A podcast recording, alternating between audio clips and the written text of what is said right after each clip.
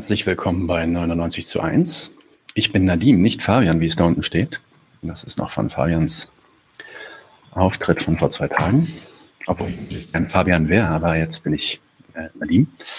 Und wir haben heute die 100. Folge von 99 zu 1. Äh, das Jahr haben wir schon passiert am Ende des äh, Januars. Aber jetzt sind wir auch bei 100 Folgen. Schon ziemlich krass. Und das passt dann ja ganz gut, dass das auch eine relativ eine besondere Folge ist, weil wir uns einem Thema widmen, über das wir eigentlich schon lange gesprochen haben, beziehungsweise uns dem widmen wollten.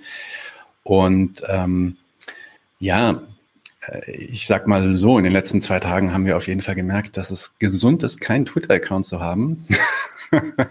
Wenn ihr äh, in Medien tätig seid oder selber irgendwie versucht, so einen Kanal aufzuziehen, braucht ihr es natürlich. Und ähm, ja, schon krass, was man da so mitbekommt. Aber vor diesem Hintergrund, ähm, bevor wir mit dem Interview anfangen, äh, will ich auch noch mal ein, zwei Sachen sagen, einfach nur um den ähm, den Kontext für dieses Interview und auch unsere Position zu dem Thema so ein bisschen ähm, klar zu machen. Wie gesagt, wir haben schon seit geraumer Zeit darüber nachgedacht, ähm, über das Thema Prostitution und Sexhandel äh, zu sprechen, beziehungsweise uns damit zu beschäftigen. Und im Oktober letzten Jahres haben wir uns dann auch schon mit einigen sozialistischen Aktivistinnen in Kontakt gesetzt, Kali, die heute zu Besuch ist, äh, war eine davon. Und das Interview war eigentlich für Dezember dann geplant, musste aber verschoben werden. Und äh, ja, damit sind wir dann hier im äh, Februar gelandet. In auf Twitter, aber auch auf Instagram, also überall dort, wo wir die Folge angekündigt haben, kam in den letzten Tagen dann immer wieder die Frage auf, ob wir auch andere AktivistInnen äh, mit anderen Positionen als die von Kali zu Wort kommen lassen würden, die wir natürlich dann erstmal mit Ja beantwortet haben. Aber vor dem Hintergrund ist dann, glaube ich, auch nochmal wichtig, eine Klarstellung darüber, wer wir eigentlich sind. Wir sind noch ein relativ kleiner Kanal, nicht jeder kennt uns, nicht alle wissen, was wir machen. Deswegen einfach nur, um, um Klartext zu sprechen, was hier passiert und was hier nicht passiert. Wir verstehen uns hier, das gesamte Team, wir sind mittlerweile fünf Leute vor der Kamera und noch zwei weitere Leute hinter der Kamera, verstehen uns als revolutionäre Kommunisten aus den unterschiedlichsten Schulen. Ne? Manche sind Marxisten, manche sind Anarchisten. Und das Ziel von jedem von uns in seiner eigenen Art ist ein Hinarbeiten auf die Überwindung des Kapitalismus, die Abschaffung der Klassengesellschaft und alle damit verwobenen Unterdrückungsformen. Nicht zuletzt ist dann natürlich auch die Unterdrückung der Frau zentral für die Aufrechterhaltung der kapitalistischen Produktionsverhältnisse. Und daher ist die Kampf, der Kampf gegen die Unterdrückung der Frauen nicht trennbar von dem Kampf gegen die Klassengesellschaft. Wir reihen uns also damit in eine kommunistische Tradition ein von Denkern wie Kollontai, Setkin, Marx, Engels, Goldmann, Kropotkin, Mühsam, aber auch Leute wie Thomas Sankara und so ziemlich jeder anderen historisch einflussreichen kommunistischen Bewegung und sind deswegen natürlich dann Abolitionisten, was die Prostitution angeht. Das heißt, wir sehen die Abschaffung der Prostitution als Teil des revolutionären Kampfes an. Ganz wichtig jetzt, das bedeutet nicht, dass wir für die Kriminalisierung von Prostitution sind oder sofort Konzepte und Strategien unterstützen, die dem bürgerlichen Staat mehr Legitimation für Repression und Unterdrückung liefern. Basierend auf einer historisch-materialistischen Analyse ist der Staat nämlich der ideale, der ideelle Gesamtkapitalist. Und Kommunisten wollen diesen Staat in seiner bürgerlichen Form durch die Revolution auch überwunden sehen. Daher ist die Haltung von den meisten Kommunisten zu dem Staat und zu der, ja, zu dem Schwingen des Schwertes staatlicher Repression quasi seit jeher sehr kompliziert. Ähm, ein Einfordern von so Verboten, Kriminalisierung durch den Staat wird eigentlich von den meisten Kommunisten erstmal sehr kritisch angesehen und abgelehnt. Der Fakt also, dass wir äh, Sexhandel-Abolitionisten sind oder uns so, so verstehen, Bedeutet aber sehr wohl, dass wir auf 99 zu 1 keine narrativen Plattformen werden, die die Prostitution und den Sexhandel verharmlost, normalisiert oder irgendwie als toll oder erstrebenswert darstellt. Das wird hier nicht passieren. Das sind bürgerliche, liberale Narrativen, die wir hier kritisieren und ablehnen. So wie äh, in vielen anderen Bereichen auch unsere, unsere Linie natürlich eine kommunistische, eine marxistische oder eine anarchistische ist und nicht einfach nur progressiv im liberalen Sinn. Falls jetzt also jemand hier erwartet, dass wir Aktivistinnen-Plattformen werden, die Prostitution und den Sexhandel irgendwie ähm, abfeiern oder befeuern wollen, müssen wir euch dann doch enttäuschen. Ja? Wir werden durchaus noch andere Stimmen zu Wort kommen lassen. Wir sind auch schon in Kontakt mit einigen Leuten äh, zu genau diesem Thema und werden dadurch auch Dissens und Debatte fordern, aber eben unter Kommunisten und auf der Basis einer revolutionären Ausrichtung und Zielsetzung. Ja, ich hoffe, das stellt zumindest ein bisschen klar, wo wir herkommen und was wir wollen. Und damit äh, würde ich jetzt auch direkt übergehen und unseren Gast Kali herzlich willkommen heißen. Ähm, Kali, hi. äh, Moment mal, ich mache das mal ganz kurz so, dass du äh, mit deinem Avatar auftauchst. Und klicke ich hier drauf. Boom, dann bin ich groß und da ist Kali. Ja, gut getroffen, nicht? Fantastisch. Kali, herzlich willkommen bei 99 zu 1. Schönen Dank, dass du hier bist. Ich freue mich auch sehr, hier zu sein und vielen Dank für die Einladung. Ja, natürlich. Ähm, willst du, bevor wir loslegen, mal ganz kurz ein bisschen was zu dir erzählen? Du bist natürlich äh, anonym hier, das, das ist auch ähm, völlig in Ordnung, aber vielleicht kannst du so ein bisschen zu deinem Hintergrund erzählen, damit wir dann oder damit die Gäste auch ein bisschen wissen, woher du kommst und warum es Sinn macht, gerade mit dir auch über dieses Thema zu sprechen.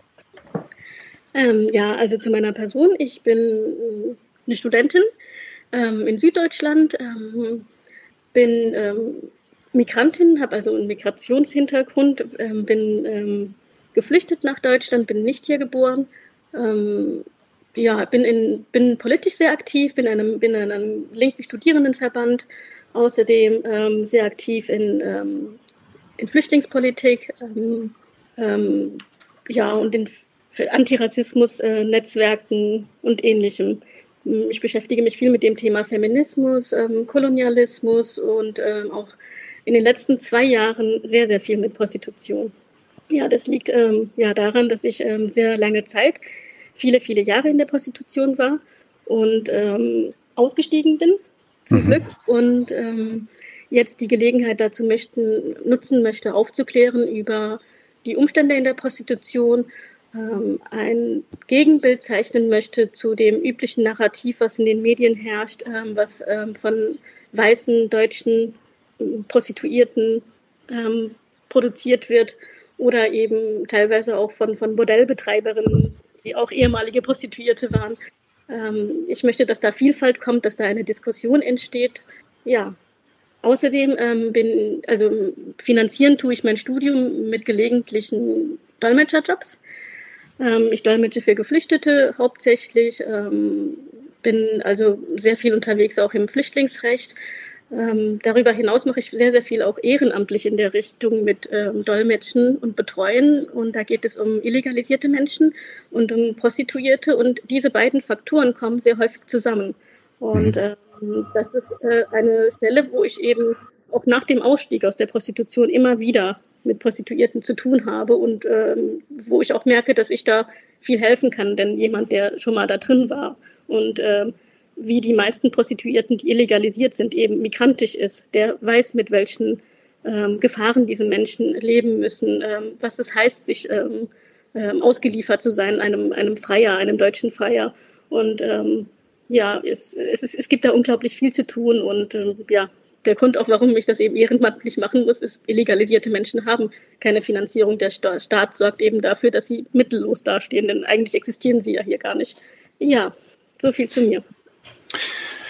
Fantastisch. Du hast ja auch schon erwähnt, dass du dich vor allem in den letzten paar Jahren dann intensiver mit der, also politisch auch mit der Prostitution beschäftigst. Kannst du uns versuchen, mal so ein bisschen zu erklären? Also ich meine, man muss wahrscheinlich nicht groß definieren, was Prostitution an sich ist, aber ähm, kannst du kurz zur Prostitution und zum Verständnis der Prostitution ein bisschen erklären? So, was ist das eigentlich? Wie hängt das mit dem Kapitalismus zusammen oder auch nicht? Es gibt dann ja auch immer wieder diesen dämlichen Spruch, ältestes Gewerbe der Menschheit und so.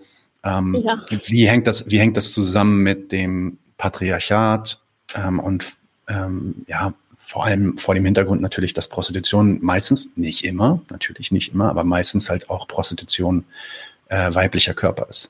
Ja, also wenn man jetzt äh, mal den Duden nachschlägt oder so, dann kommt äh, als gängige Definition, Prostitution ist die gewerbsmäßige Ausübung sexueller Handlungen. Das kann man auch so ähm, im Groben stehen lassen. Es geht um sexuelle Handlungen. Ähm, die sind, ähm, die können ja unterschiedlichster Art sein. Ähm, Prostitution und Kapitalismus sind nicht voneinander zu trennen. Es gab auch in einer vorkapitalistischen Zeit Prostitution. Ähm, Prostitution gibt es schon, schon seit sehr, sehr, sehr vielen Jahren und auch in den meisten Gegenden der Welt hat es das gegeben.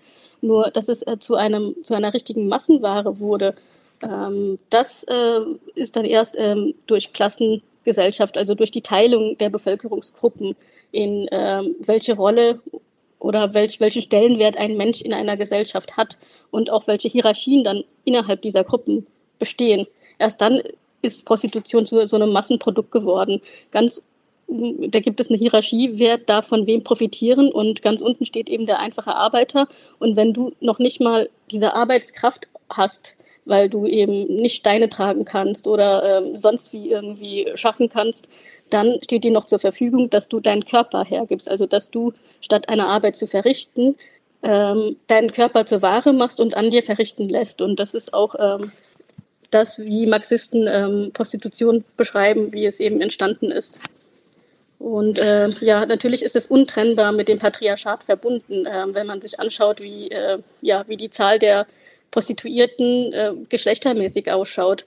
Ähm, Leute, also es gibt männliche und weibliche Prostituierte, aber es, aber wenn man sich äh, die, die Sexkäufer anschaut oder die Freier, wie ich gerne sage, da gibt es kaum, also super wenig nur Frauen, die Sex kaufen. Und äh, das hängt eben damit zusammen, dass wir in einem Patriarchat leben, wo der Mann ähm, Zugang zum weiblichen Körper möchte, wo der Mann äh, die Frau oder das, dieses Rollenverständnis von der Frau hat. Es gibt äh, äh, dieses, äh, diese Frau für zu Hause, die Ehefrau, und dann aber auch eine Frau, zu der der Mann Zugang haben kann außerhalb dieses Konstruktes Ehe.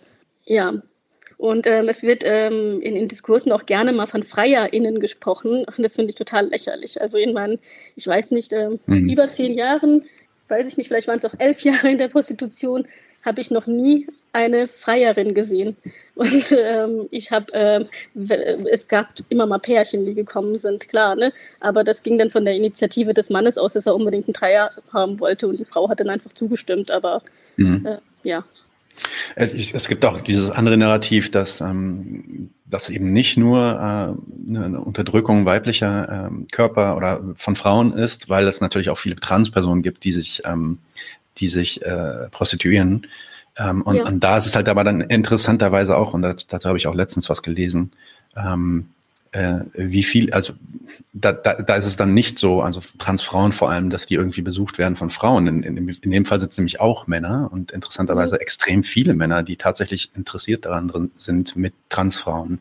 Also die ähm, Unterdrückung der Transfrauen in der Prostitution ist enorm. Ich hatte ja. natürlich immer wieder Kolleginnen gehabt, die auch Transfrauen waren und ähm, ähm, es wird immer wieder, und was ich gehört habe seit meinem Ausstieg, dass äh, sehr, sehr viel mehr durch, also nach Transfrauen gefragt wird, aber dann in mhm. eine extrem fetischisierende, entwürdigende Art für diese Transfrauen. Ähm, und ähm, ja, ich möchte gar nicht auf die Details eingehen, weil das einfach ähm, wirklich. Das ist nochmal ein ganz, nochmal ein anderes ja. Thema auf jeden Fall. Ja. ja. Genau.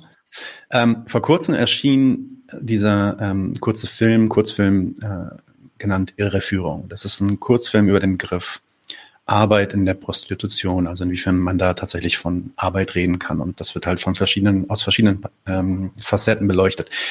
Ähm, du selber bist auch ähm, Teil dieses Films, auch natürlich so wie hier anonymisiert und gibst in dem Film auch Einblicke in deine Erfahrungen. Ähm, eine der bekanntesten und so ideologischsten, einflussreichsten Kampagnen rund um den Begriff Sex Work ist ja dieser Slogan, Sex Work is Work Too. Also zumindest in den USA ist das, ähm, ich glaube sogar, weiß nicht, AOC oder so hat das gepostet irgendwie, als irgendeiner von den Politikerinnen, die mit ihr unterwegs war, geschämt wurde, weil sie einen OnlyFans hat oder sowas, ja. Und die Idee ist also, dass die Stigmatisierung und Kriminalisierung von Prostituierten beendet werden soll. Also das soll, das soll nicht mehr irgendwie als was Verruchtes angesehen werden, weil das, damit schadet man den Prostituierten ähm, und die werden, die werden halt gesellschaftlich dadurch noch mehr ausgegrenzt. Ähm, und man sollte die Prostitution deswegen als Arbeit oder als ganz normale Dienstleistung normalisieren. Du und auch, auch der Film sehr bestimmt, über den wir später auch noch mal ein bisschen ins Detail reden und den ich natürlich auch hier verlinken werde. Ihr lehnt ja diesen Begriff Sex Work ab, wenn ich das richtig verstanden habe. Ähm, kannst du erklären, warum du den ablehnst und, und wie du es bevorzugst, über, über diese Thematik zu sprechen? Ja, also den Begriff Sexwork oder Sexarbeit äh, lehne ich kategorisch ab. Ich spreche von Prostitution. Ich muss aber dazu sagen, dass Sex, also es gibt verschiedene Gründe dafür. Der erste ist, äh, es liegt an der Definition. Sexarbeit kann ja alles Mögliche heißen. Also es kann heißen, dass das ein Mensch ist, der seine Fotos von seinen Händchen im Internet vertickt. Es kann auch eine Frau sein, die ihre Höschen verkauft. Ähm, es kann alles Mögliche sein, was ähm, mit Sexarbeit oder Sexwork gemeint ist. Was ich aber mit Prostitution meine und das, was ich kritisiere und auch viele der Aktivistinnen gegen Prostitution, das ist die klassische Form von Prostitution, wo ein Mensch seinen Körper zur äh, sexuellen Befriedigung äh, eines anderen hergibt, benutzt. Ähm, das greife ich an. Inwiefern aber OnlyFans, Pornografie und so weiter ähm, nicht auch problematisch ist, das ist nochmal ein ganz anderes Thema. Ich bin auch sehr pornokritisch. Als Feministin muss man das auch sein. Und kann es überhaupt feministische Pornografie geben in einem Mail- Gays, äh, in einer Male-Gays-Gesellschaft, wie sind die Arbeitsverhältnisse in einer, ähm, in einer Pornoproduktion, äh, woher kommen diese Frauen, aus, welcher, ähm, aus welchem sozialen Hintergrund kommen sie, wer sind die Konsumenten, wieso nimmt die Gewalt äh, in diesen ähm, Pornos immer mehr zu, wieso ist es so, dass immer mehr äh, junge, teilweise Kinder in asiatischen, afrikanischen Ländern für Pornos herhalten müssen und so weiter. Da kommt eine ganze Kette von Sachen auf, äh, worüber man natürlich diskutieren kann, wenn man über Porno, OnlyFans, wer hat da ähm, die Macht und so weiter. Aber das ist nicht mein Gebiet. Darüber möchte ich nicht diskutieren. Ähm, mir geht es tatsächlich um die Prostitution, die ich ausgeübt habe, die Prostitution, die den Großteil der Prostitution in Deutschland ausmacht und ähm, die Prostitution, unter der eben auch die meisten Prostituierten leiden müssen. Also das ist die direkte Begegnung von Mensch zu Mensch, in der Regel Mann zu, Mann, zu Mann oder Frau zu Mann. Und ähm, ja, und dann gibt es noch einen zweiten Grund, warum ich diesen Begriff ablehne. Ähm, und zwar ähm, Sexarbeiterin oder Sexworkerin kann natürlich auch derjenige oder diejenige sein, dem dieses Bordell gehört nach Definition, also jeder, der irgendwie mit diesem Sexbusiness zu tun hat, das muss nicht die Prostituierte sein, die tatsächlich Handlungen an sich ausführen lässt. Äh, es kann auch die Frau sein, die in einem Bordell zum Beispiel ähm, die Drinks macht. Es kann auch der Mensch sein, der Fotos für eine Escort-Agentur macht. Das sind alles nach der Definition Escort, also der, nach der Definition Sexarbeiter. Warum macht man das so? Also es gibt ja die, von Linksliberalen wird ja immer dieser, dieser Satz benutzt, irgendwie Worte formen die Realität. Und hier sieht man eigentlich ganz genau, äh, nee, diese Worte werden gezielt genutzt, um die Realität unsichtbar zu machen, um sie verschwommen zu machen. Denn wenn man ganz klar sagen könnte, äh, Prostitu Prostituierte, das ist die Frau hier, äh, die hat das und das gemacht an dem Mann und so weiter, ähm, dann kann man diese Situation oder dieses Verhältnis, dieses Machtverhältnis auch aufzeigen und angreifen. Wenn man aber sagt, ja, Sexarbeiterin, du weißt ja nicht, was ich mache, vielleicht habe ich ja jetzt ähm, irgendwie die Fotos nur gemacht und ich habe jetzt nichts sonst damit zu tun, ich habe ähm, nicht irgendwie körperlich was äh, mich irgendwie hergeben müssen oder so. Also das heißt, man lässt den, äh, die Diskussion gar nicht zu. Man, man sorgt dafür, dass äh, dieses Thema an, nicht angreifbar wird, also und nicht anpackbar wird. Und ähm, das ist etwas, ähm, was gezielt natürlich auch von von Menschen, die hinter Bordellen stecken, hinter Escort-Agenturen und natürlich auch von diesen Vereinigungen stecken, genutzt wird. Damit keine Diskussion über Prostitution entsteht und über die schlechten Umstände spricht man einfach allgemein von Sexarbeit oder Sexwork. Denn wenn du dann sagst, oh, die Bedingungen in der Sexarbeit, äh, das ist ja schlimm und wieso haben manche Menschen überhaupt das Recht, äh, sich sexuellen Zugang zum Körper eines anderen zu kaufen, dann kannst du ja sagen, du, aber mit Sexarbeit kann ja alles gemeint sein und überhaupt, ne? Also das ist so ein Whataboutism, der da betrieben wird mit diesen Begriffen und genau deshalb lehne ich diesen Begriff auf jeden Fall ab. Also du hast es auch schon angedeutet und ich will darauf direkt in meiner ersten ähm, Frage zum Inhalt, der, also oder, oder zu den, ja, wie soll ich sagen, zu dem Alltag der Prostitution eigentlich ähm, genau auf dieses Thema auch kommen. So einer der wichtigsten Talking Points ist ja dann auch wenn, wenn es um diese Verteidigung von Sexwork geht, ist ja dann auch oft auch die Idee, dass diese Menschen, die sich halt in diesem Sexwork befinden, das ähm, oft oder ja, zu großen Anteil auch einfach freiwillig machen. Um, entweder weil es, also es gibt dann, dann sogar ähm, Accounts auf Twitter, die gestern bei uns unterwegs waren, die dann halt darauf schwören, dass das denen Spaß macht. Ähm, äh, aber dann natürlich auch vor allem um Geld zu verdienen. Und das sollte in einer freien Gesellschaft sagen die Liberalen, äh, nicht kriminalisiert werden. Es ist ja auch unzweifelhaft, ist es ja auch so, dass es tatsächlich Leute gibt, die sich selbst prostituieren und damit gute Erfahrungen gemacht haben, beispielsweise irgendwie krass viel Geld in kurzer Zeit irgendwie ähm, verdienen und das Glück haben, eine relativ sichere Umgebung zu haben. So, ja. Gleichzeitig gibt es natürlich auch viele Befragungen, nach denen der Großteil äh, von sich prostituierten Menschen ähm, währenddessen, während der Prostitution Gewalt erfahren haben, vergewaltigt wurden ähm, in, und in irgendeine Form von Abhängigkeit geraten sind und dadurch dann halt auch Symptome von so posttraumatischen Störungen, Belastungsstörungen aufweisen. Dazu gibt es bekanntermaßen die Zwangsprostitution, also wo wir, wo wir wissen, dass da einfach Leute aus, Süd, aus Europa ähm, zum Beispiel irgendwie äh, ja, derzeit vermehrt aus Südosteuropa und auch aus Afrika ähm, quasi importiert werden als, als Ware quasi, als diese Sexware dann ähm, für, für die Freier hier. Ähm, man liest auch zurzeit besonders viel über so Zwangsprostituierte aus Nigeria und Rumänien. Die Frage ist jetzt also an, an dich. Was ist hier eigentlich dominant? Ist es so, wie diese Sexwork-Leute ähm, es sich vorstellen, dass ja, es gibt schon diese Zwangsprostitution und es gibt dann auch schon irgendwie Leute, die da ähm, aufgrund von Abhängigkeiten oder so mit drin sind. Aber die, für die meisten ist das eigentlich eine freie Entscheidung. Hast du da irgendwelche Zahlen, ähm, Studien und vielleicht, wenn nicht, dann vielleicht Erfahrungen zu, wie das bei dir aussah? Und kann man, kann man diese Fälle eigentlich so voneinander trennen? Also ist es überhaupt möglich zu sagen, ja, die macht das freiwillig, da ist es in Ordnung. Ähm, und äh, die macht es aber nicht freiwillig, da ist es nicht in Ordnung. Wie, wie, wie gehst du mit diesem äh, Argument um? Ja, ähm, danke für die ausführliche. Äh, Entschuldige bitte. Nee, das ist, das ist sehr wichtig, denn ich finde, das ist äh, ja die Frage, mit der wir uns äh, hauptsächlich beschäftigen sollten. Diese Abgrenzung zwischen freiwillig und unfreiwillig und inwiefern sie denn überhaupt möglich ist. Und ähm, ähm, was ich äh, dazu sagen kann, ist, ähm, es gibt natürlich sowas wie offizielle Zahlen. Es gibt ähm, laut dem BKE, BKA gab es ähm, 2020 465 abgeschlossene Fälle, wo es um Zwangsprostitution gab. Und 2021, da habe ich die Zahlen nicht dafür, die sind dann gestiegen. Allerdings, ähm, abgeschlossene Fälle heißt äh, die Fälle, wo du einfach Post, äh, Zwangsprostitution angezeigt hast und wo noch nicht mal ähm, Anklage erhoben wurde, sind nicht dabei. Auch die Fälle, wo äh, dann zwischendurch äh, es einfach nicht im Verfahren weiterkam, die sind dann auch nicht da drin. Ähm, und der BKA sagt ja auch selbst, also dunkle Ziffer ist natürlich sehr hoch. Wie kann das sein? Also als, als Frau, wenn, also ich glaube, viele von uns Frauen, vielleicht auch einige Männer kennen Fälle, ähm, wo eine Person vergewaltigt wurde und nicht angezeigt hat oder überlegt hat anzuzeigen. Warum? Du hast einfach unglaublich wenig Chancen, dass deine Vergewaltigung ernst genommen wird und dass du tatsächlich das beweisen kannst und dass, dass du tatsächlich dieses Verfahren gewinnen kannst. Und das ist das, was deutschen Frauen, die hier aufgewachsen sind, über ihre Rechte aufgeklärt sind, passiert. Wieso glaubst du, dass eine rumänische Frau, die kaum Deutsch kann, nicht mit den Strukturen hier äh, vertraut ist, oft, nicht immer, aber oft noch nicht mal einen richtigen Schulabschluss hat, dass die einfach mal dahin geht äh, zum deutschen Staat und sagt, ja, ich zeige jetzt mal an.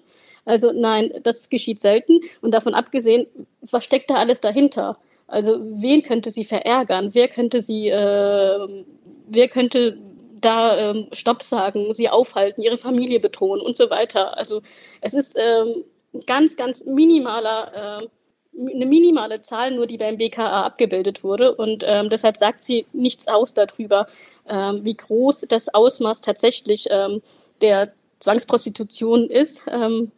Ansonsten äh, ist das, liegt das natürlich in der Natur der Sache, dass es keine offiziellen Zahlen dazu gibt. Denn teilweise gibt es die Menschen ja noch nicht mal hier offiziell. Also wenn man glaubt, dass alle Prostituierten, die hier arbeiten, auch tatsächlich hier legal sind, dann ist man, glaube ich, ein bisschen bescheuert halt, ne? Oder hat einfach mal zu viel, mhm. weiß ich, Jasmin liebt dich irgendwie auf Twitter gelesen oder so. Mhm.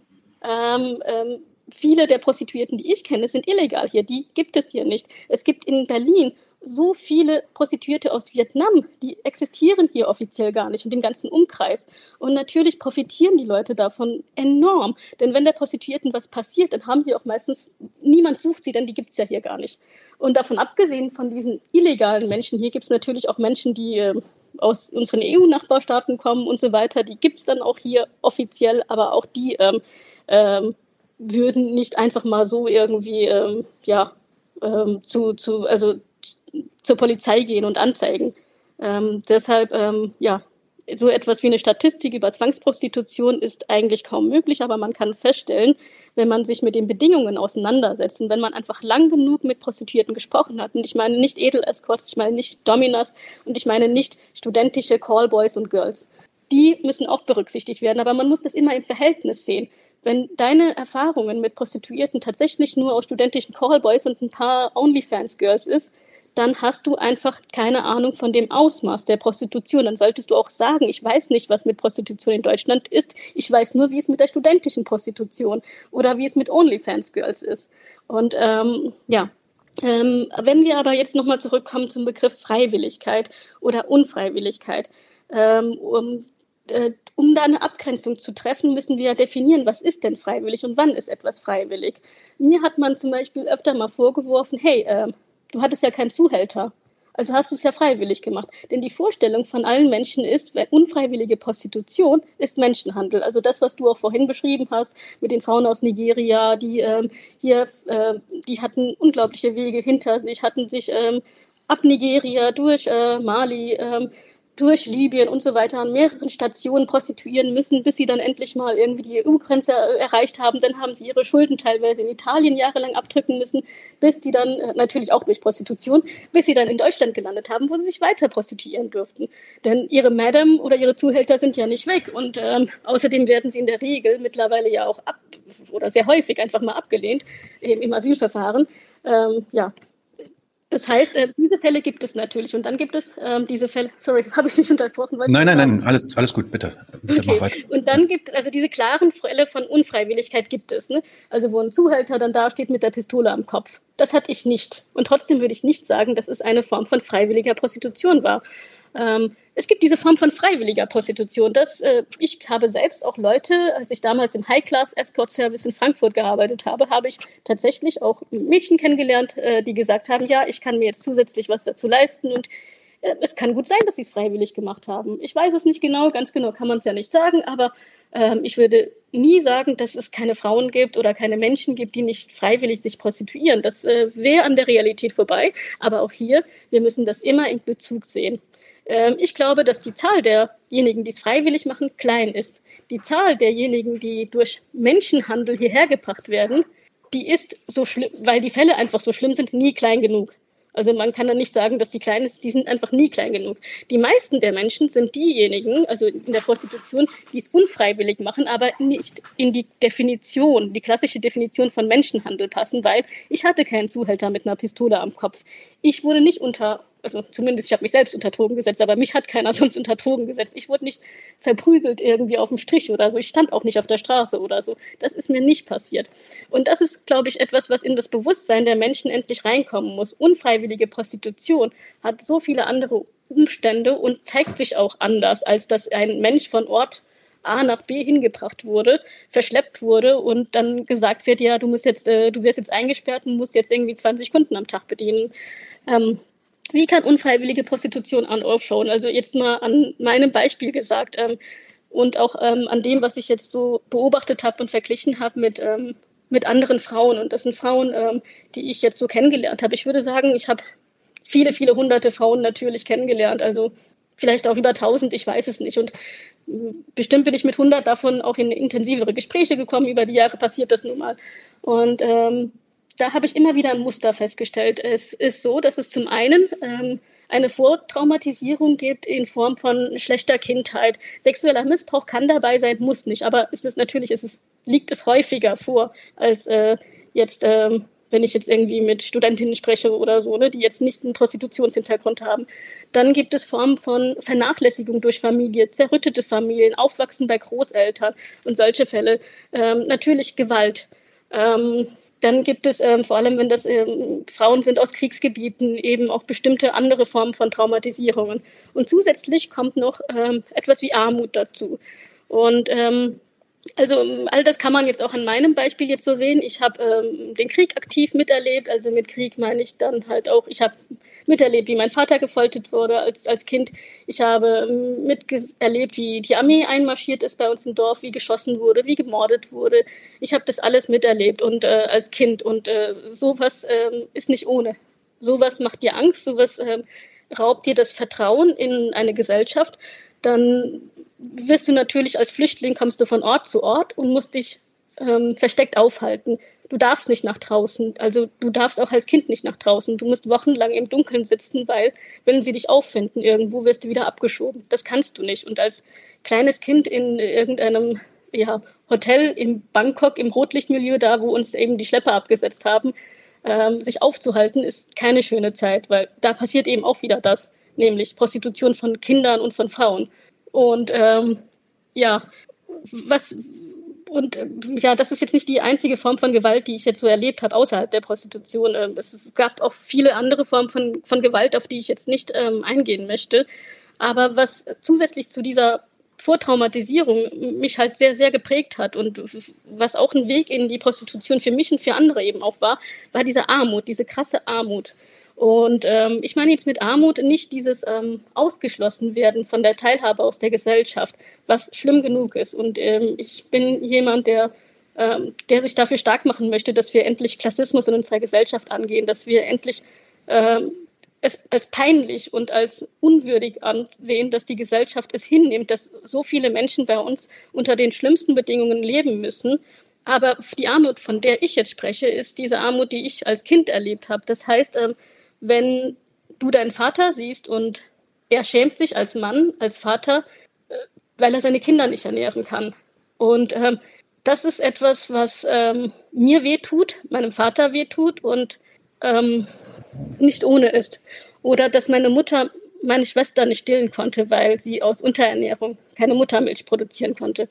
Das sind ähm, ja Formen von Armut, die wünscht man natürlich anderen nicht. Entschuldige, kurz. Alles gut, alles gut.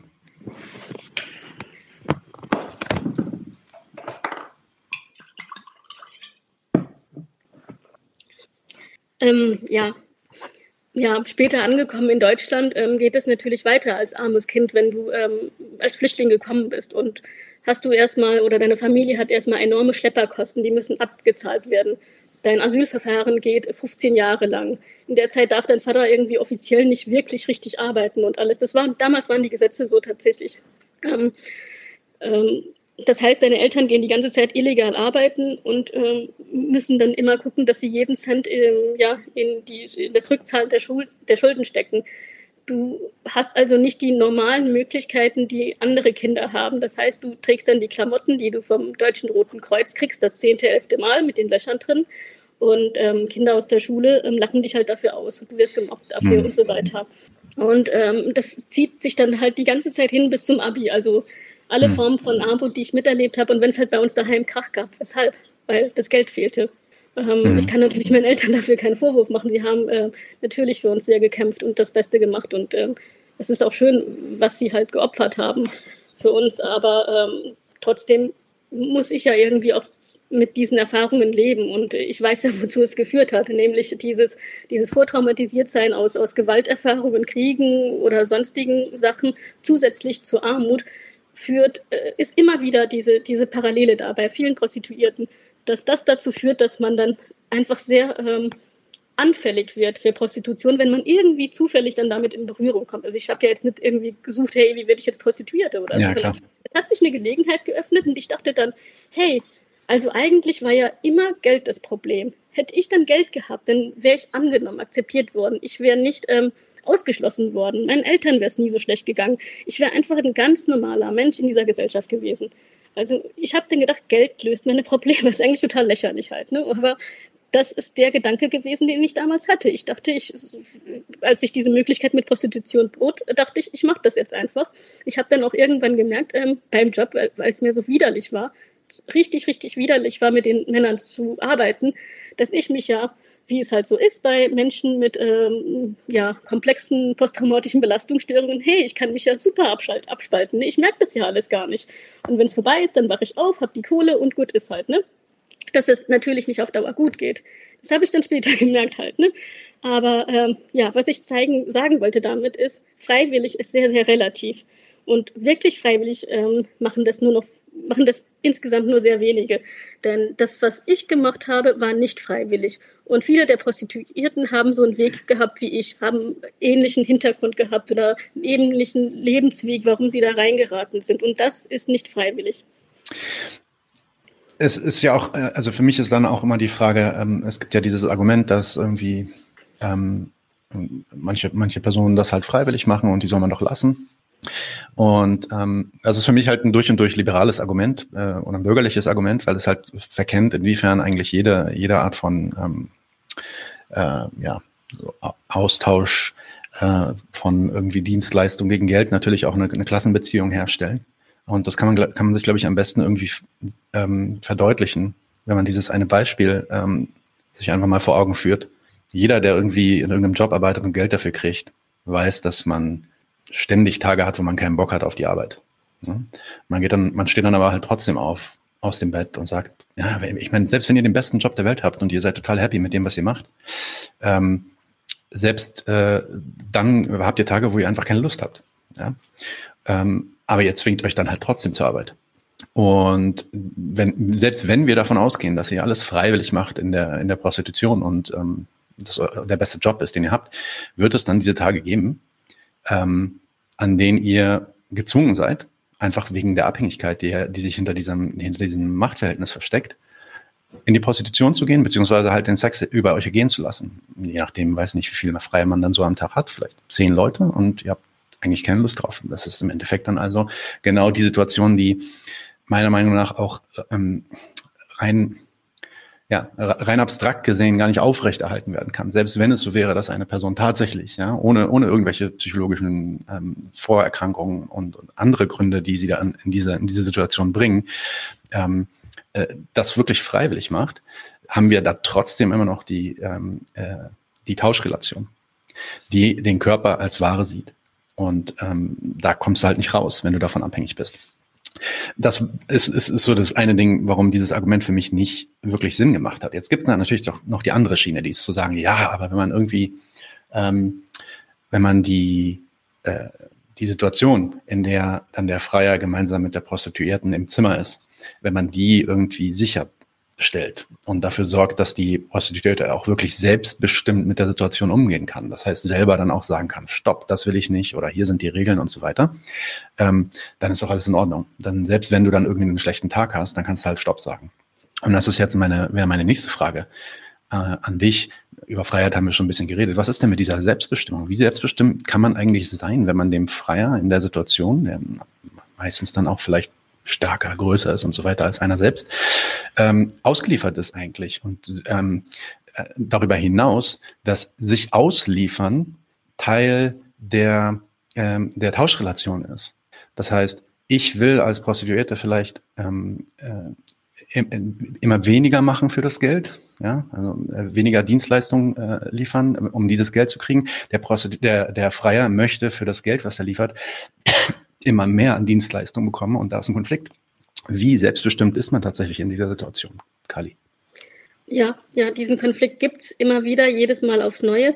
Und das hat ähm, Esperanza, die ähm, ähm, Marxistin, ähm, die Transfrau, die auch in der Prostitution war und ähm, eine entschiedene Gegnerin gegen Prostitution, ist auch sehr schön erklärt, also auch sehr, sehr drastisch mit, ähm, dass der Freier dann versucht, das, das Allermeiste aus dir rauszuholen in deinem Körper, wohingegen du dich dann irgendwie versuchst, ja. irgendwie dich so zusammenzukrümmen, dass du das Allerwenigste hergeben musst, aber natürlich gewinnt er.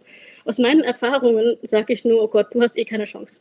Und wenn, wenn der Mann ja. dann so sexuell geladen ist, also sehr erregt ist, dann kann das sehr schnell in Gewalt, weil sexuelle Erregung und Gewalt ist, äh, kann ja sehr schnell äh, ineinander übergehen. Das liegt sehr nah. Und ähm, da einfach mal radikal Nein sagen, das kann böse enden, habe ich erlebt. Mhm. Und deshalb, äh, man kann dann irgendwie versuchen, auf liebes, süßes Mäuschen zu machen und sich zu ducken und zu sagen, bitte, bitte, dann hast du vielleicht ein bisschen Glück.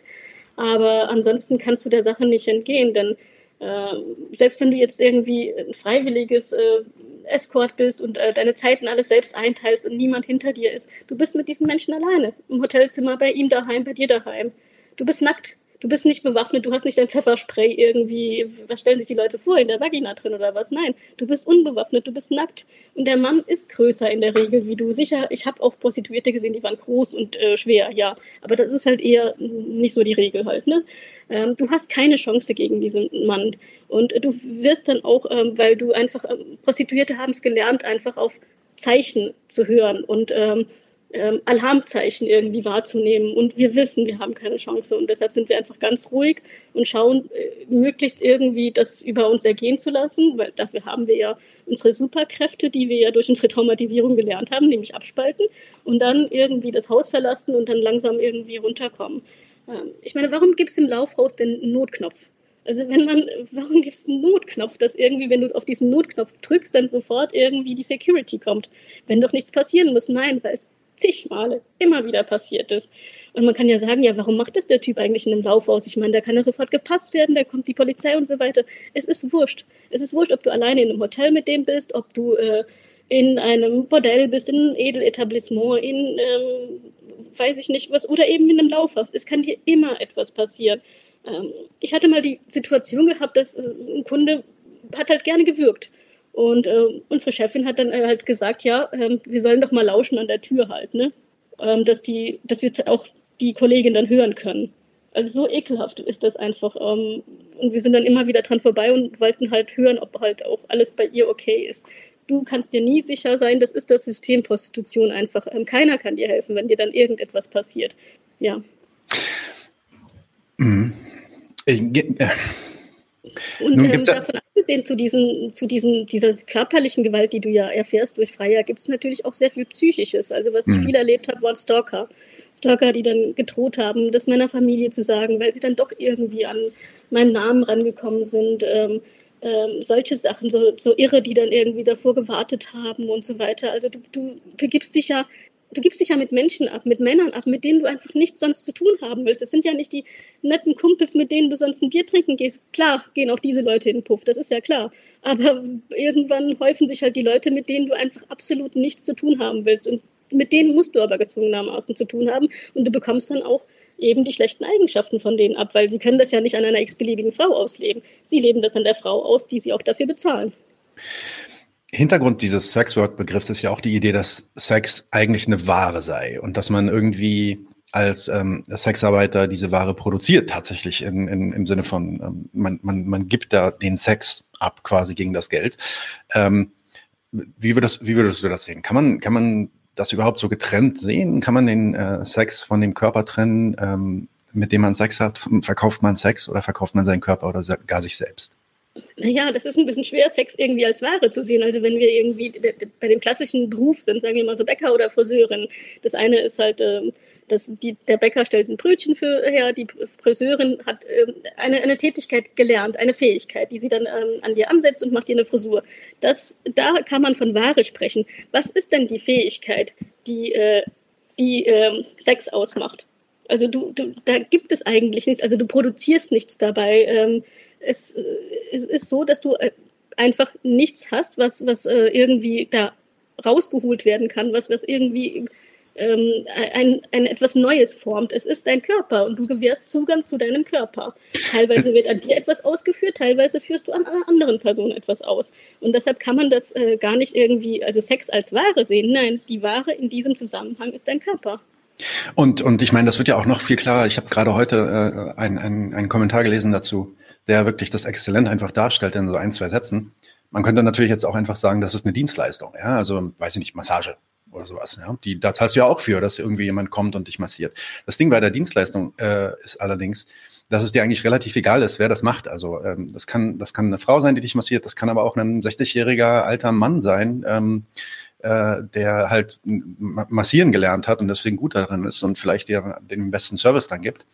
Und bei der Prostitution ist das eben nicht der Fall. Da geht es tatsächlich um diese eine Person, um diesen einen Körper. Da kann nicht einfach dann der 60-jährige alte Mann kommen und dir einblasen, sondern das muss dann halt äh, die Prostituierte sein.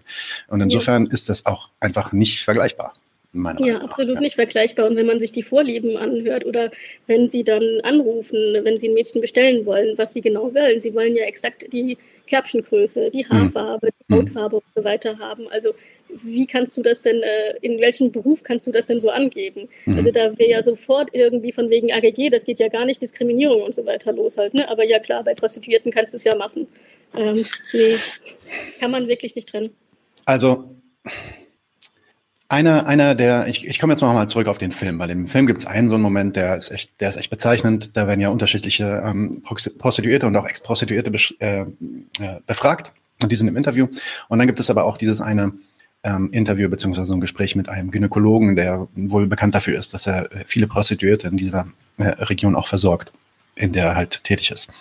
Und eines der ich würde sagen, einleuchtendsten ähm, Argumente, zumindest also so irgendwie, ähm, wenn man im ersten Moment nur mal drüber nachdenkt, ist natürlich die Idee, dass man Sexarbeit entkriminalisieren sollte. Also im Sinne von Prostituierte und Prostitution sollte nicht kriminalisiert werden, ähm, weil man damit diese Aktivitäten in in das Licht bringt und damit äh, sicherstellen kann, auch als Staat, also mit Polizei und mit Regeln und Gesetzen und so weiter, sicherstellen kann, dass die Menschenwürde der Sexarbeiter überhaupt erst gewährleistet werden kann. Das funktioniert nicht in der Illegalität. Dann passiert das halt trotzdem alles irgendwie im Dunkeln und da hat man überhaupt gar keine Kontrolle. Der Film zeigt jetzt aber natürlich, dass, ähm, ja, obwohl das eigentlich relativ legal ist bis, ähm, in bestimmten Institutionen, ähm, Prostitu Prostituierte halt trotzdem extremste körperliche Schäden, auch so langfristige so Wear and Tear Schäden einfach. Also diese Idee, dass ähm, man einfach so einen Verschleiß hat fast ja äh, im Körper ähm, äh, von sich trägt.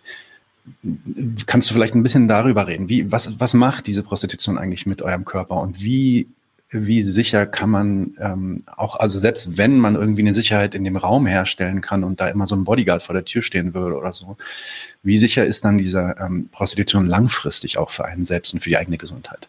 Langfristig macht es einen kaputt, es macht einen körperlich, psychisch kaputt. Ähm, man kann sich ja mit Prostituierten unterhalten, die länger in der Prostitution waren und ausgestiegen sind. Ähm, dann weiß man, was das alles mit einem gemacht hat. Ähm, die Prostituierten kommen ja in den Medien nicht zu Wort, die ausgestiegen sind. Und deshalb denkt man immer, ja, es ist bis zum Schluss gut. Nein, ist es nicht. Ähm, ich kenne Frauen, die ausgestiegen sind und die, die sehr lang dran waren. Und sie wissen alle selber, dass sie ihre Krankheit nicht, ähm, dass sie ihre, die, die ganzen Krankheiten, die sie ja damit haben, die ganzen Folgeerkrankungen, dass sie damit nicht, ähm, also ihr Leben lang haben werden. Das, damit müssen sie leben das ist einfach ein so verdammt hoher Preis. Also mein Frauenarzt, zu dem ich gehe, der behandelt ähm, in, also nach wenn er Feierabend hat, ähm, Prostituierte ähm, Frauen, die keine Krankenkasse haben. Ähm, das sind übrigens sehr, sehr viele hier bei uns halt. Ne? Die ähm, behandelt er freiwillig und gratis und untersucht sie und hat mir dann eben auch berichtet, weil wir natürlich viel über dieses Thema sprechen, ähm, was er da so erlebt hatten, was er diagnostizieren konnte. Und das deckt sich natürlich auch mit den Erfahrungen, mit den Mädchen, ähm, die ich ähm, aus den Clubs und sonst wie irgendwie kennengelernt habe. Und ähm, da kriegt man ja auch mit, was die alles haben. Und äh, das sind alle möglichen schlimmen Verletzungen im Genitalbereich. Das sind also von Rissen angefangen, über wiederholte Pilze, Knochenbrüche. Unfruchtbarkeit ist übrigens ein sehr, sehr häufiges Thema. Weil wenn du ähm, so oft penetriert wirst, dann will dein Körper irgendwann, ähm, also gegen deinen Willen. Ich weiß, es geht hier nicht um, äh, weiß ich nicht, zehnmal am Tag Sex haben mit dem Mann, den man scharf ja. findet. Und wirklich ja. unfreiwilligen Sex. Ähm, und eine Penetration, die du eigentlich nicht haben willst. Ähm, Analblessuren, ähm, es gibt Knochenbrüche, es gibt ähm, Pilze sogar im Mund, weil ähm, viel, die Prostituierten müssen ja sehr, sehr viel ähm, Französisch oral ausführen und äh, was es da für Krankheiten gibt, die man sich im Mund einfangen kann. Das ist, glaube ich, vielen gar nicht klar. Ähm, super schlechte Zähne, dann wiederholte Blasen- und Nierenentzündungen, die natürlich zu bestimmten Krankheiten dann führen können. Sie haben, ähm, weil sie die ganze Zeit auf irgendwelchen Stelzen rumlaufen müssen, natürlich Verformungen an den Füßen. Ähm, dazu kommen natürlich die ganzen krassen psychischen Probleme, also das Getrenntsein von ihren Kindern. Viele sind Mütter und müssen das halt auch machen, weil sie irgendwie, ja, ja, der Zuhälter droht sonst irgendwas mit den Kindern zu machen oder müssen ihm Geld nach Hause schicken. Es gibt auch deutsche Frauen, die Kinder hier haben und einfach ähm, so dermaßen in der Armuts, unter die Armutsgrenze gefallen sind, dass sie äh, keinen anderen Weg wussten, als sich zu prostituieren. Ähm, ja, auf jeden Fall, ähm, es sind so viele Erkrankungen und so viele Verletzungen in diesem Job. Ähm, Zusätzlich zu den psychischen kommen natürlich auch, also ein Zeichen davon sind auch die häufigen Selbstverletzungen. Viele von meinen Kolleginnen hatten, ähm, also ich, ja, was wir halt als Teenies gemacht haben, als, als Ritzen und so, ne? Das haben dann, da habe ich sehr, sehr krasse Formen von an, am Körper gesehen. Und das war jetzt nicht von den Zuhältern, weil ich habe ja alles Mögliche gesehen halt, ne? Also Schläge und äh, äh, ja, Tritte von Zuhältern und die Spuren davon aber auch Sachen, die sie sich selbst zugefügt haben. Und dazu kommen natürlich die Folgeschäden und das ist halt wirklich das Krasseste so, die Folgeschäden von dem enormen Drogenkonsum. Also dazu können wir ja später noch kommen, aber ähm, ja, fang, da wollte ich direkt direkt fragen, weil das ist ja dann auch sowohl psychisch als auch physisch ähm, ein riesiges Ding. Das wird auch in dem Film thematisiert. Der Film heißt übrigens Irreführung. Der Link wird im Nachhinein dann in, in, in der Beschreibung hier ähm, zur Verfügung stehen und ihr könnt den Film gegen eine einfache Spende ähm, euch runterladen und den dann sehen, beziehungsweise kriegt Zugriff, den zu sehen. Äh, aber genau, inwiefern spielen eigentlich Drogen und Alkohol auch eine Rolle in der Prostitution? Das zeigt der Film mir dann ja auch, dass das eigentlich Standard ist eigentlich und dass man das fast gar nicht auseinanderdenken kann. Also vielleicht jetzt nicht jeder in Drogen, aber zumindest der Alkohol ist auf jeden Fall was, was einem dann über diese Situation hinweg hilft, richtig? Ja, weil ich, dein Körper ist eigentlich nicht dafür gemacht, dass du die ganze Zeit irgendwie ähm, das psychisch ertragen kannst, dass du deinen Widerwillen unterdrücken musst, dass du mehrfach am Tag Geschlechtsverkehr haben musst mit Männern, die du nicht willst, äh, dass du in, in, irgendeinem Raum steckst, kaum rauskommst und so weiter. Das musst du ja irgendwie ähm, unterdrücken kann, all die Gefühle, die ja normalerweise automatisch dein Körper senden würde, wie Widerwillen, ich will hier weg und so weiter. Und wir haben dann immer gesagt, es gibt halt vier äh, Drogen, und zwar die, die du morgen einnimmst zum Aufputschen. Da also mir hat meistens Kaffee gereicht halt, ne, so, aber Mädels, andere Mädchen, die da länger drin waren, haben halt auch andere Sachen genommen. Dann nimmt man Sachen zum Runterkommen für abends, da kann man kiffen oder ähm, andere Sachen nehmen. Dann gibt es ähm, zwischendurch immer auch Sachen zum Unterdrücken. Also äh, wenn dir das zuwider ist, wenn du zu lang gearbeitet hast, wenn du jemanden hast, den du einfach überhaupt nicht magst. Und natürlich dann später zum Verdrängen. Also mir hat äh, also was ich halt zwischendurch genommen habe, natürlich immer Alkohol, das ist ja klar. Also an Alkohol verdient äh, ein Puff oder ein Bordell oder irgendwas ja enorm. Ähm, wenn du zum Beispiel irgendwie draußen kostet eine Flasche Moet, weiß ich nicht, 35, 40 Euro. Es kostet Standardpreis ist immer 150 im Bordell und wenn ein Mädchen mittrinkt, äh, dann verdient äh, Bordell natürlich mit dabei. Mhm. Also ähm, und äh, du wirst natürlich auch angehalten mitzutrinken dann. Und außerdem, ähm, ja, wie hältst du es denn aus die ganze Zeit? Also ohne sich zu betrinken mit Männern, die du hässlich findest, äh, die du ekelhaft findest, die du nicht an deinen Körper ranlassen willst. Du musst das Ganze irgendwie Betäuben. ertragen können und da ja. hilft Alkohol. Und ja. äh, Alkohol hilft aber nicht immer, weil das macht dich auch irgendwann müde. Also brauchst du Sachen, die dich dann beim Arbeiten aufputschen, dass du halt auch ja. nachts um zwei noch wach bist. Und da nimmst du halt äh, Koks, wenn du eben, äh, wenn ein Zuhälter dir keinen Koks gibt, dann nimmst du halt auch mal Speed. Dann, es gibt ja verschiedene Möglichkeiten, sich irgendwas einzuschmeißen. Ähm, es gab auch Mädels, die, ähm, die gedrückt haben, ähm, dann natürlich nach Feierabend oder wenn sie sich mal einen freien Tag gönnen konnten. Also, dass man irgendwie Heroin nimmt und nur auf der Straße, das ist wirklich ein Irrglaube. Das ist äh, mhm. völlig vorbei. Also, nee, also es gibt auch Menschen, die in einem Alltag irgendwie Heroin gezielt nehmen können, um runterzukommen. Ja, also Alkohol war für mich die häufigst benutzte Droge und später habe ich dann auch ähm, sehr, sehr viel gekifft. Ähm, mit dem Kiffen, das habe ich dann auch abgesprochen, ähm, so ein bisschen auch mit ähm, Psychologen, wo ich gegangen bin, das, weil das mir einfach auch geholfen hat, wenn ich ähm, diese krassen Bilder bekommen habe zum Runterkommen. Mhm. Ähm, es ist für mich einfach eine gute Sache zum Runterkommen, wenn mhm. ich da gut Sachen verdrängen und mich beruhigen. Und ähm, Medikamente einschmeißen mag ich eh nicht so gern. Mhm. Ja, aber ähm, ohne Drogen, Prostitution würde es nicht in diesem Ausmaß geben. Die Mädchen könnten das körperlich und psychisch nicht mitmachen. Das wissen die Zuhälter, das wissen die Freier. Die bringen ja auch immer gern mal eine Flasche Sekt mit oder Champagner oder sonst was halt. Ne? Ja. Und ja, und die Zuhälter versorgen natürlich nicht nur die Mädels, sondern auch die Bordelle gerne mit. Also in ähm, einigen Bordellen laufen ja, also die üblichen Rockerbanden rum, also Hells Angels, weiß man ja, das sieht man ja den Mädels auch an.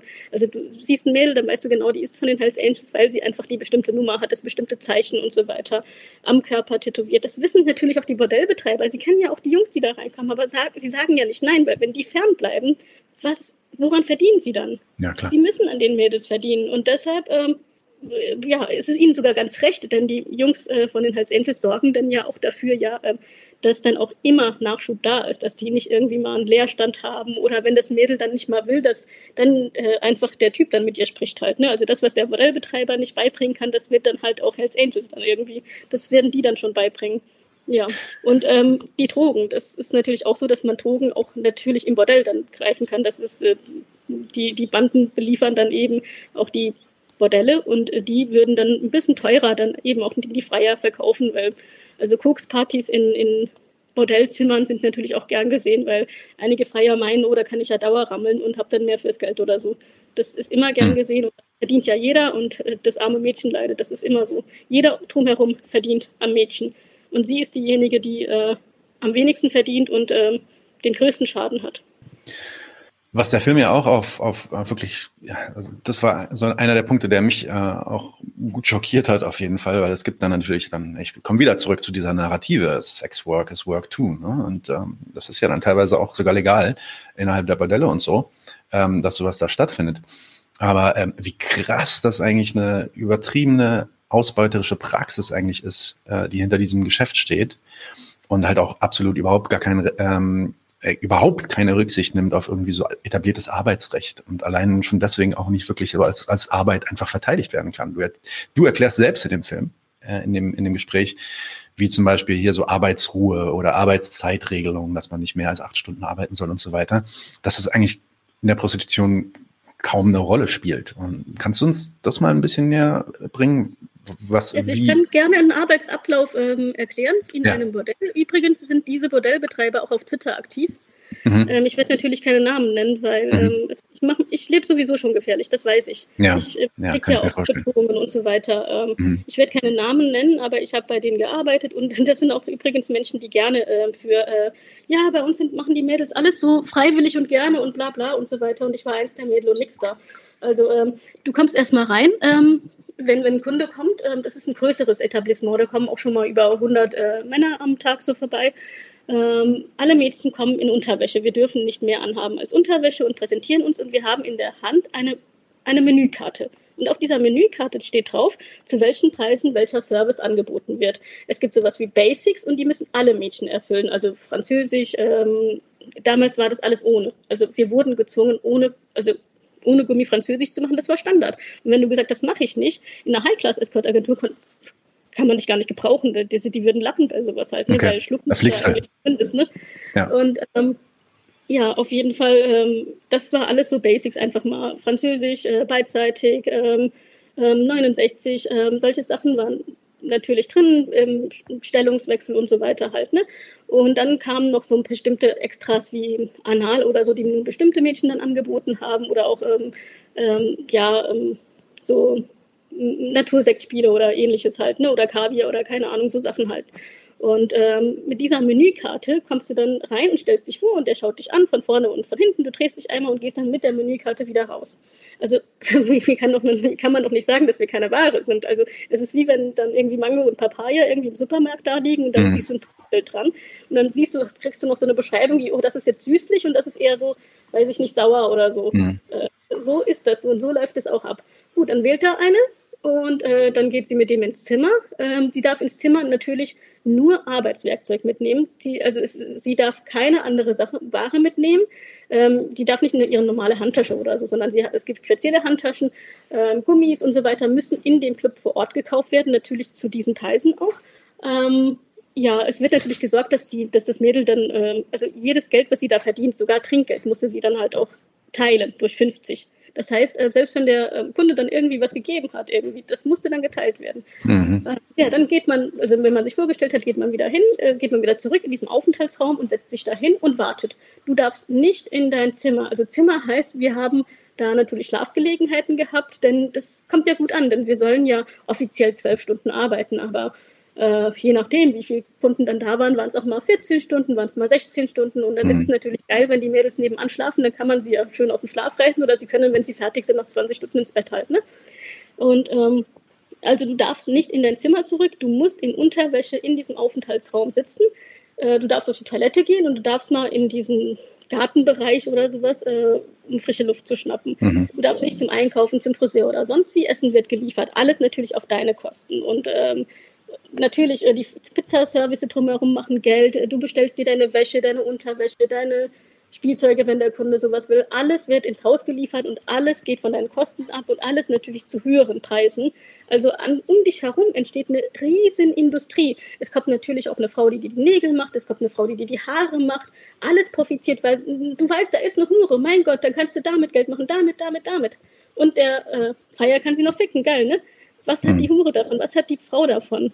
Sie wird entwürdigt, sie wird irgendwie ihrer Menschlichkeit beraubt und alle verdienen an ihr und von ihr gibt es immer weniger und weniger.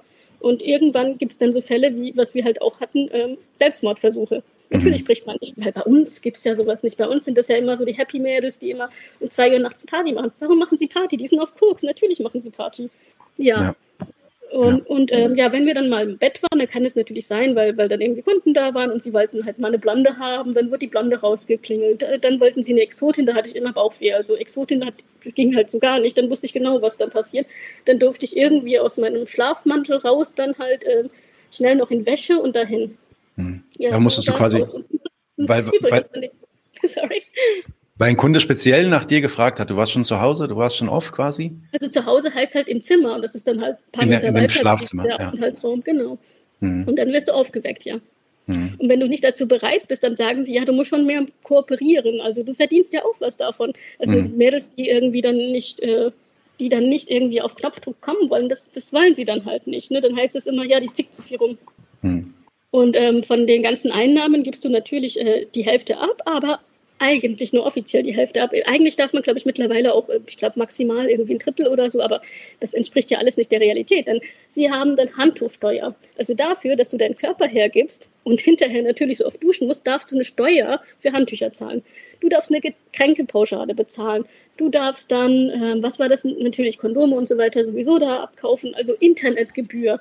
Also pro Tag oder was war das irgendwie für ein paar Tage? Fünf Euro oder sowas halt. Ne? So mhm. unfassbar. Ähm, ja, also dann, dann, kommt natürlich so viel zusammen, dass du locker über 50, 60 Prozent, äh, 70 Prozent teilweise an diesen Club abdrückst. Mhm. Und gehst dann mit 30 Prozent heim halt, ne? Mhm.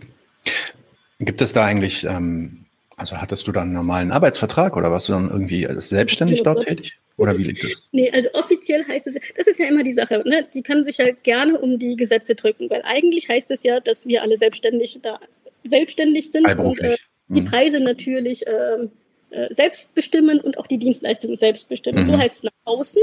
Das heißt, die Modellbetreiber machen sich damit nicht angreifbar.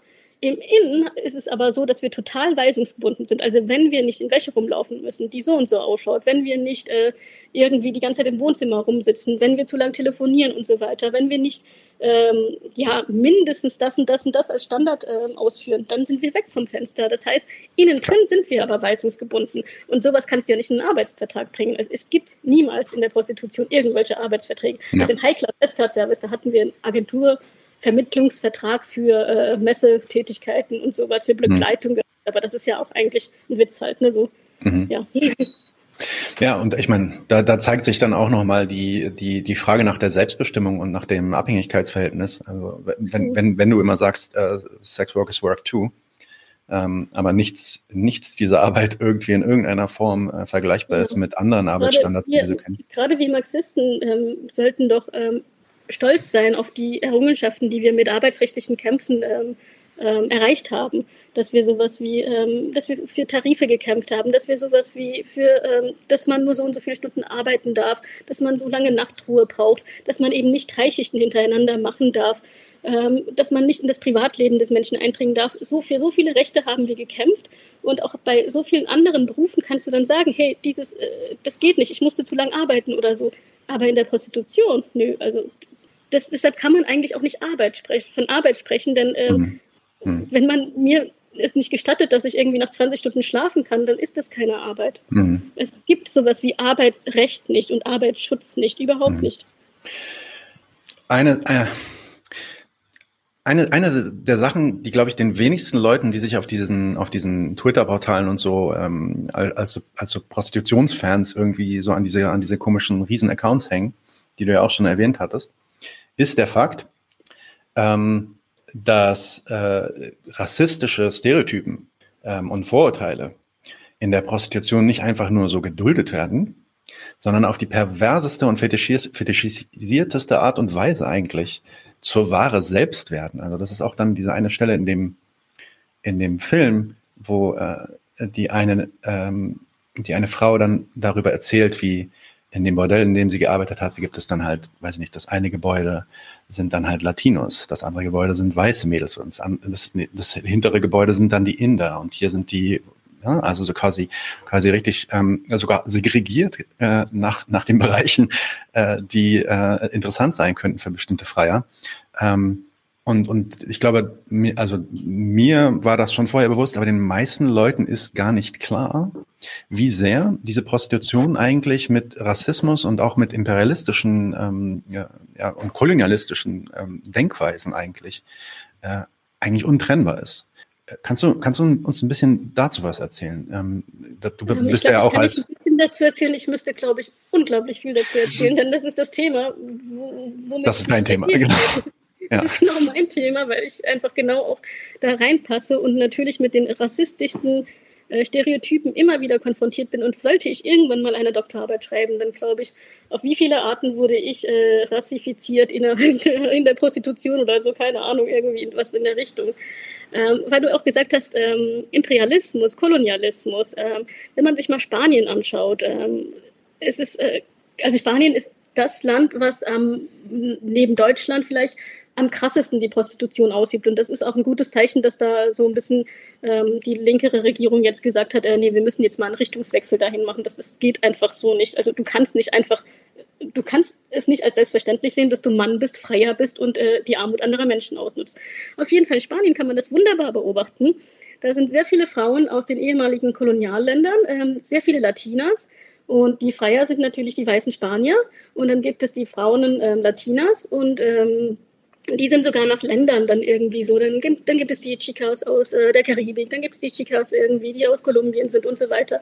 Und die Freier geben dann denen auch ähm, bestimmte Namen äh, und bestimmte Merkmale und äh, je nach Herkunftsland gibt es dann sogar unterschiedliche Preise. Also das letzte, was ich gehört habe, war, dass die Venezuelanerinnen und Kolumbianerinnen, ich habe halt auch viel mit Latin, ähm, Frauen aus Lateinamerika hier ähm, hier bei uns in der Gegend zu tun, ähm, wenn ich denen ein bisschen bei Behördengängen helfe und so. Deshalb weiß ich das auch. Ähm, ja, je nachdem ähm, gibt es halt auch unterschiedliche Preise. Und das mit den Preisen siehst du dann auch in den Escort-Services. Also schau dir mal High-Class-Escort-Service an. Wie viele schwarze Frauen siehst du da? Und geh mal in ein Laufhaus. Wie viele schwarze Frauen siehst du da?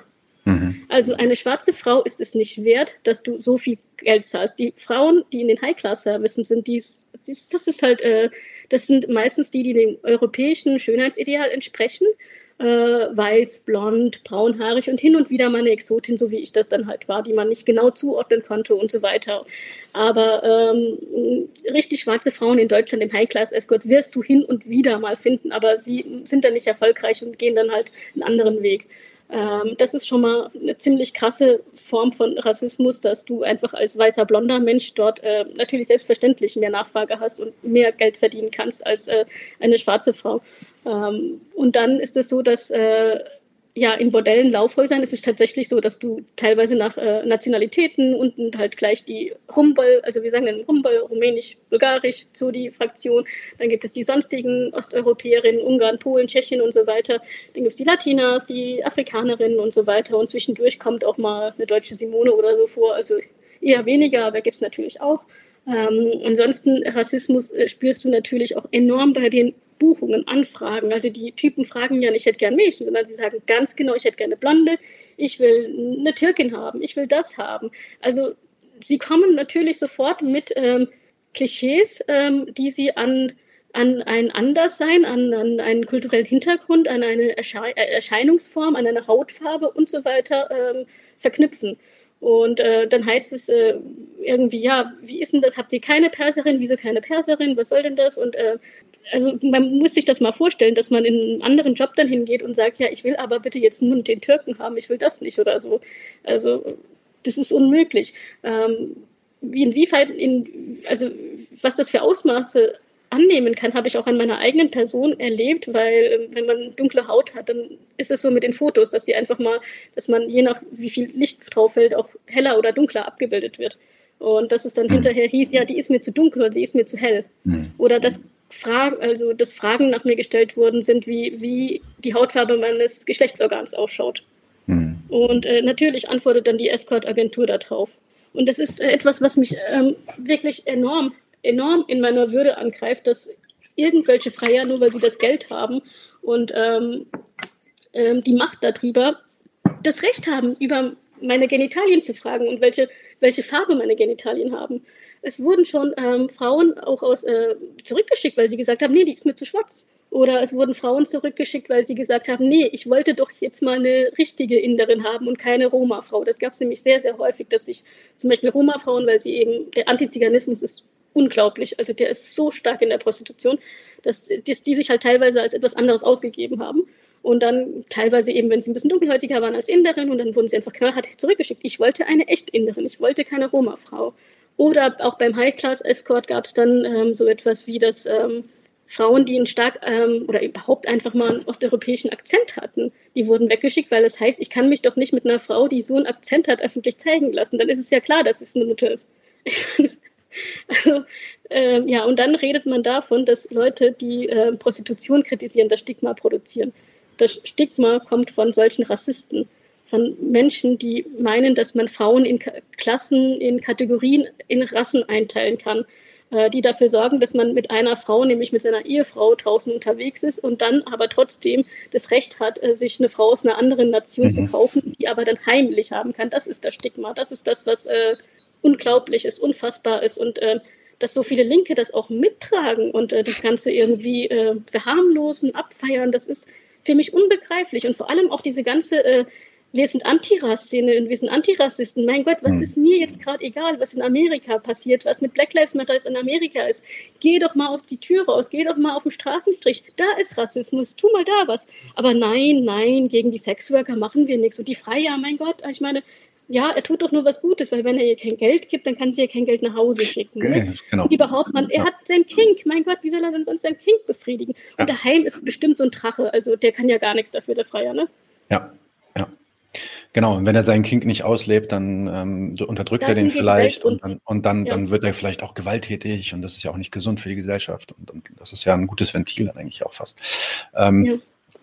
Wird ja, also kommen wir mal so ein bisschen zu dem Schluss von diesem, von diesem Sexwork, ähm, von der Kritik an diesem Begriff. Ähm, noch zwei Fragen habe ich dazu. Und das erste ist ja ähm, auch dieses Argument, dass so wie du das ja auch beschrieben hast, Prostitution auf jeden Fall extrem schwer und hart ist für die sogenannten Sexarbeiterinnen, ja, ähm, SexarbeiterInnen, so wie sie es nennen. Ne? Ähm, und das Argument ist, dass das deswegen doch eigentlich umso wichtiger ist, ihnen nicht noch mehr Druck zu machen und sie nicht zu kriminalisieren oder ins, in, in, in, in, ja, noch mehr ins Dunkle quasi, ähm, Unsichtbare zu drücken. Mal abgesehen davon, dass da natürlich sofort ein impliziter Widerspruch auftaucht, weil diese Sex Workers Work Leute natürlich einerseits sagen, ey, Sex Work ist eigentlich gar kein Problem. Ne? Ich sehe auch gerade jetzt jemand im Chat, der sagt, das stimmt doch gar nicht so. Das ist doch alles kein Problem. Und natürlich kann man das alles regeln. Ähm, äh, dann aber gleichzeitig das Argument bringen, dass diese Arbeit doch schon so schwer ist. Also das sind schon die Niedersten in der Gesellschaft und die drücken wir dann ja noch weiter runter, wenn wir Gesetze gegen diese Situation irgendwie aufstellen. Ähm, da will man, da will man den Kuchen haben und den gleichzeitig auch essen. Ne? Ähm, aber ähm, ist es, ist es nicht dann trotzdem, also beziehungsweise wie, wie stehst du zu diesem Argument an sich? Ist es dann nicht dann trotzdem so, dass wir schon aufpassen sollten, ähm, die Prostituierten selbst, also die Opfer in dieser Situation, nicht tatsächlich auch in eine Situation zu bringen, wo sie kriminalisiert werden für das, was sie da tun? Ähm, das ist eine wichtige Frage und ähm, gegen Prostituierte vorzugehen ist etwas, das äh, ich absolut ablehne und äh, die auch die anderen Frauen. Äh, ich bin ähm, in einem in einem Netzwerk drin, was sich Netzwerk Ella nennt und wir sind ja, ich weiß gerade nicht, wie viele wir sind. Letztens waren wir noch über 40, kann auch sein, dass wir jetzt schon deutlich mehr sind. Wir sind zum Teil Ausgestiegene, wir sind zum Teil aber auch aktive Prostituierte und alle haben das gemeinsame Ziel, dass endlich Prostitution in dieser Form in Deutschland geändert werden muss. Welcher Weg? Da gibt es natürlich unterschiedliche Formen, aber dieser liberale Weg muss aufhören, weil es einfach unglaublich viele Opfer zur Folge hat. Ähm, ja, Prostituierte kriminalisieren ist etwas, was ich absolut ablehne. Ich habe selbst diesen Hintergrund und vor allem, ich habe als ein Mensch, der illegal nach Deutschland gekommen ist, natürlich meinen Riesenschiss vor Bullen. Und äh, ich arbeite auch ähm, ehrenamtlich mit Menschen, die illegalisiert sind. Und ich hatte Freier, die Bullen waren. Ich hatte auch Leute vom BKA, die Bullen waren. Ich, ich mag keine Bullen. Und ich glaube, das ist eine ganz normale Reaktion von Menschen. Und äh, nein, wir sollten Prostituierte natürlich nicht äh, irgendwie Bullen ausliefern. Aber ähm, einen Moment kurz. Vielleicht kannst du dazu auch, bist du noch da, Kali? Oder bist du weg? Ja, ja, ich, ich bin da, ja, sorry. Vielleicht kannst du dazu auch, also gleich nochmal einen Satz einfach zu der Polizei sagen, ähm, ähm, inwiefern diese, also ist die Polizei eigentlich in der Situation, in der du dann damals warst als Prostituierte, ähm, jemand, auf den du dich verlassen kannst, also in so einer Notsituation nee, dann auch helfen nicht. kann? Nee, also auch die Jungs vom BKA, die, die dann bei mir waren, als, als Freier halt, ne, die haben dann stolz berichtet und so weiter, also was sie da wieder aufgeräumt haben und hochgehen haben und so hochgehen lassen haben und so weiter. Und die haben mir aber auch selbst gesagt, ja, du kannst ja nichts gegen Prostitution machen, weil ähm, du weißt genau, dass die Frauen das nicht freiwillig machen, aber wie willst du das nachweisen? Die haben gesagt, also mit, mit, mit äh, hin und wieder mal Kontrollen und dass man dann zufällig dann gerade in dem Moment ist, dass sie dann halt auch irgendwie Beweise haben, jemanden überführen können, das ist so unwahrscheinlich. Solange man diese liberalen Gesetze in Deutschland hat, kann die Polizei nicht viel machen. Das haben okay. ja auch die Jungs von BKA gemacht, aber ihre Gesinnung war natürlich so, warum waren sie bei mir als Freier halt? Ne? So, also ja. äh, vor allem, warum haben Sie mich dann nicht gefragt, machst du es freiwillig? Mhm. Also, ja. Mhm. Mhm. Und es ist also, auch nicht gewollt. Äh, sorry, ich, ähm, ich wollte, wollte da nur zusammenfassen. Also ähm, die, die, Kriminalisierung von Prostituierten an sich lehnst du natürlich auch ab, das hast du klar gesagt. Ja. Ähm, Was ja. wir aber trotzdem nicht machen sollten, ähm, ist ähm, das Ganze in diesem System zu dulden, wie es ist. Denn das System ist natürlich dafür da, dass es Unternehmen bereichert, dass es Modellinhaberinnen bereichert, dass es diese ganze riesen Sexindustrie bereichert, dass es Freier irgendwie, das, es bietet Freier so viel mehr Möglichkeiten. Mein Gott, also Freier schwärmen ja in, in, in Foren oder auch untereinander davon, dass man sich ja diese ganzen teuren Sexurlaube ähm, sparen kann. Oder sie sagen ja auch, es ist Corona, ich kann nicht nach Thailand. Aber zum Glück habe ich ja Thailand bei mir halt. Ne? So, mhm. so Sachen. Warum mhm. sind wir so freierfreundlich? Also wir müssen einfach die Perspektive ändern und sagen, hey, ähm, nein, wieso diskutieren wir? Also es ist ja schon allein, ähm, dass wir darüber diskutieren, was können wir mit Prostituierten machen. Nein, die Prostituierten, haben wir festgestellt, machen es sehr selten freiwillig. Wer macht es freiwillig? Der Freier zwingt den Freier irgendjemand zu einem Bordell zu gehen, hat den Freier irgendjemand gezwungen, zu mir zu gehen und äh, mich dafür zu bezahlen, dass er mal in mich eindringen konnte. Nein, er macht es freiwillig. Und es ist nichts, was er zum Überleben braucht. Und ähm, was wir machen sollten, und zwar als Schritt, bevor wir irgendwie über die gesetzlichen Regeln, Möglichkeiten wie nordisches Modell hin oder nicht äh, oder her oder wie auch immer diskutieren, ist einfach ähm, gesellschaftlich eine Veränderung wir brauchen unbedingt eine Veränderung in der Richtung, wie, was ist Konsens in der Sexualität und vor allem auch in der gekauften Sexualität. Man redet so viel über, ja, das sind die Grenzen und da ist Konsens und da nicht, da muss man sich immer absprechen und so. Und bei der Prostitution geht man davon aus, nur weil gezahlt wird, ist das alles Konsens. Äh, also wenn ich dann jetzt irgendwie mein BH abgelegt habe, gebe ich ihm dann den Konsens dafür, dass er die Hand auf meine Brust machen kann, dass er mich hier penetrieren kann, dass er mich da anfassen kann. Wieso werde ich an diesen Stellen nicht gefragt, wenn das doch mittlerweile irgendwie schon Standard ist, zu sagen, ja, also Konsens ist nicht Konsens, nur weil sie nicht Nein gesagt hat, äh, ist es kein Ja. Ist ja auch richtig so. Aber wieso denkt man in der Prostitution nicht so weit? Nur weil du sie bezahlst, ist das dann kein Sexualakt? Nein, also da müssen wir unbedingt umdenken und wir müssen auch umdenken, das Ganze so hinzunehmen, so ein bisschen als, ja, so eine Schwäche von irgendwelchen Kavalieren oder ja, der braucht ja auch seine Erfahrungen oder so, ne? Ähm, nein, wir müssen sagen, Prostitution, okay, die Mädels oder Jungs machen es, weil sie es müssen teilweise, einige wenige, weil sie es wollen, aber ähm, die Freier, sie machen es freiwillig. Sie sind verantwortlich dafür, für die hohe Quote an Frauen aus der Prostitution mit PTBS, die sind dafür verantwortlich, das Ganze, dass praktisch eine Generation von Rumäninnen äh, ja, ihre Familie verlassen hat, weil sie deutsche Freier äh, bedienen muss. Da stehen Familien ohne Mütter da. Die Freier sind für so viel Unglück verantwortlich. Und zwar warum? Weil sie einfach ziemlich weit oben stehen, das Geld haben und mittlerweile braucht man nicht mehr viel Geld. 30 Euro, 20 Euro reicht teilweise in Frankfurt auf der Straße. Und sie können darüber bestimmen. Und wir als Gesellschaft müssen sagen, nein, stopp, du hast hier nichts zu bestimmen. Ich verurteile dich dafür. Ich verurteile dich dafür, dass du an den, dass die Not eines armen Menschen, die Traumatisierung eines armen Menschen benutzt, um, um dich ein paar Sekunden oder Minuten geil zu fühlen. Ja, das ist, glaube ich, der Ansatz. Da müssen wir erstmal anfangen. Und wenn wir es geschafft haben, in der Gesellschaft Prostitution kritisch zu sehen aber vor allem Freiertum abzulehnen.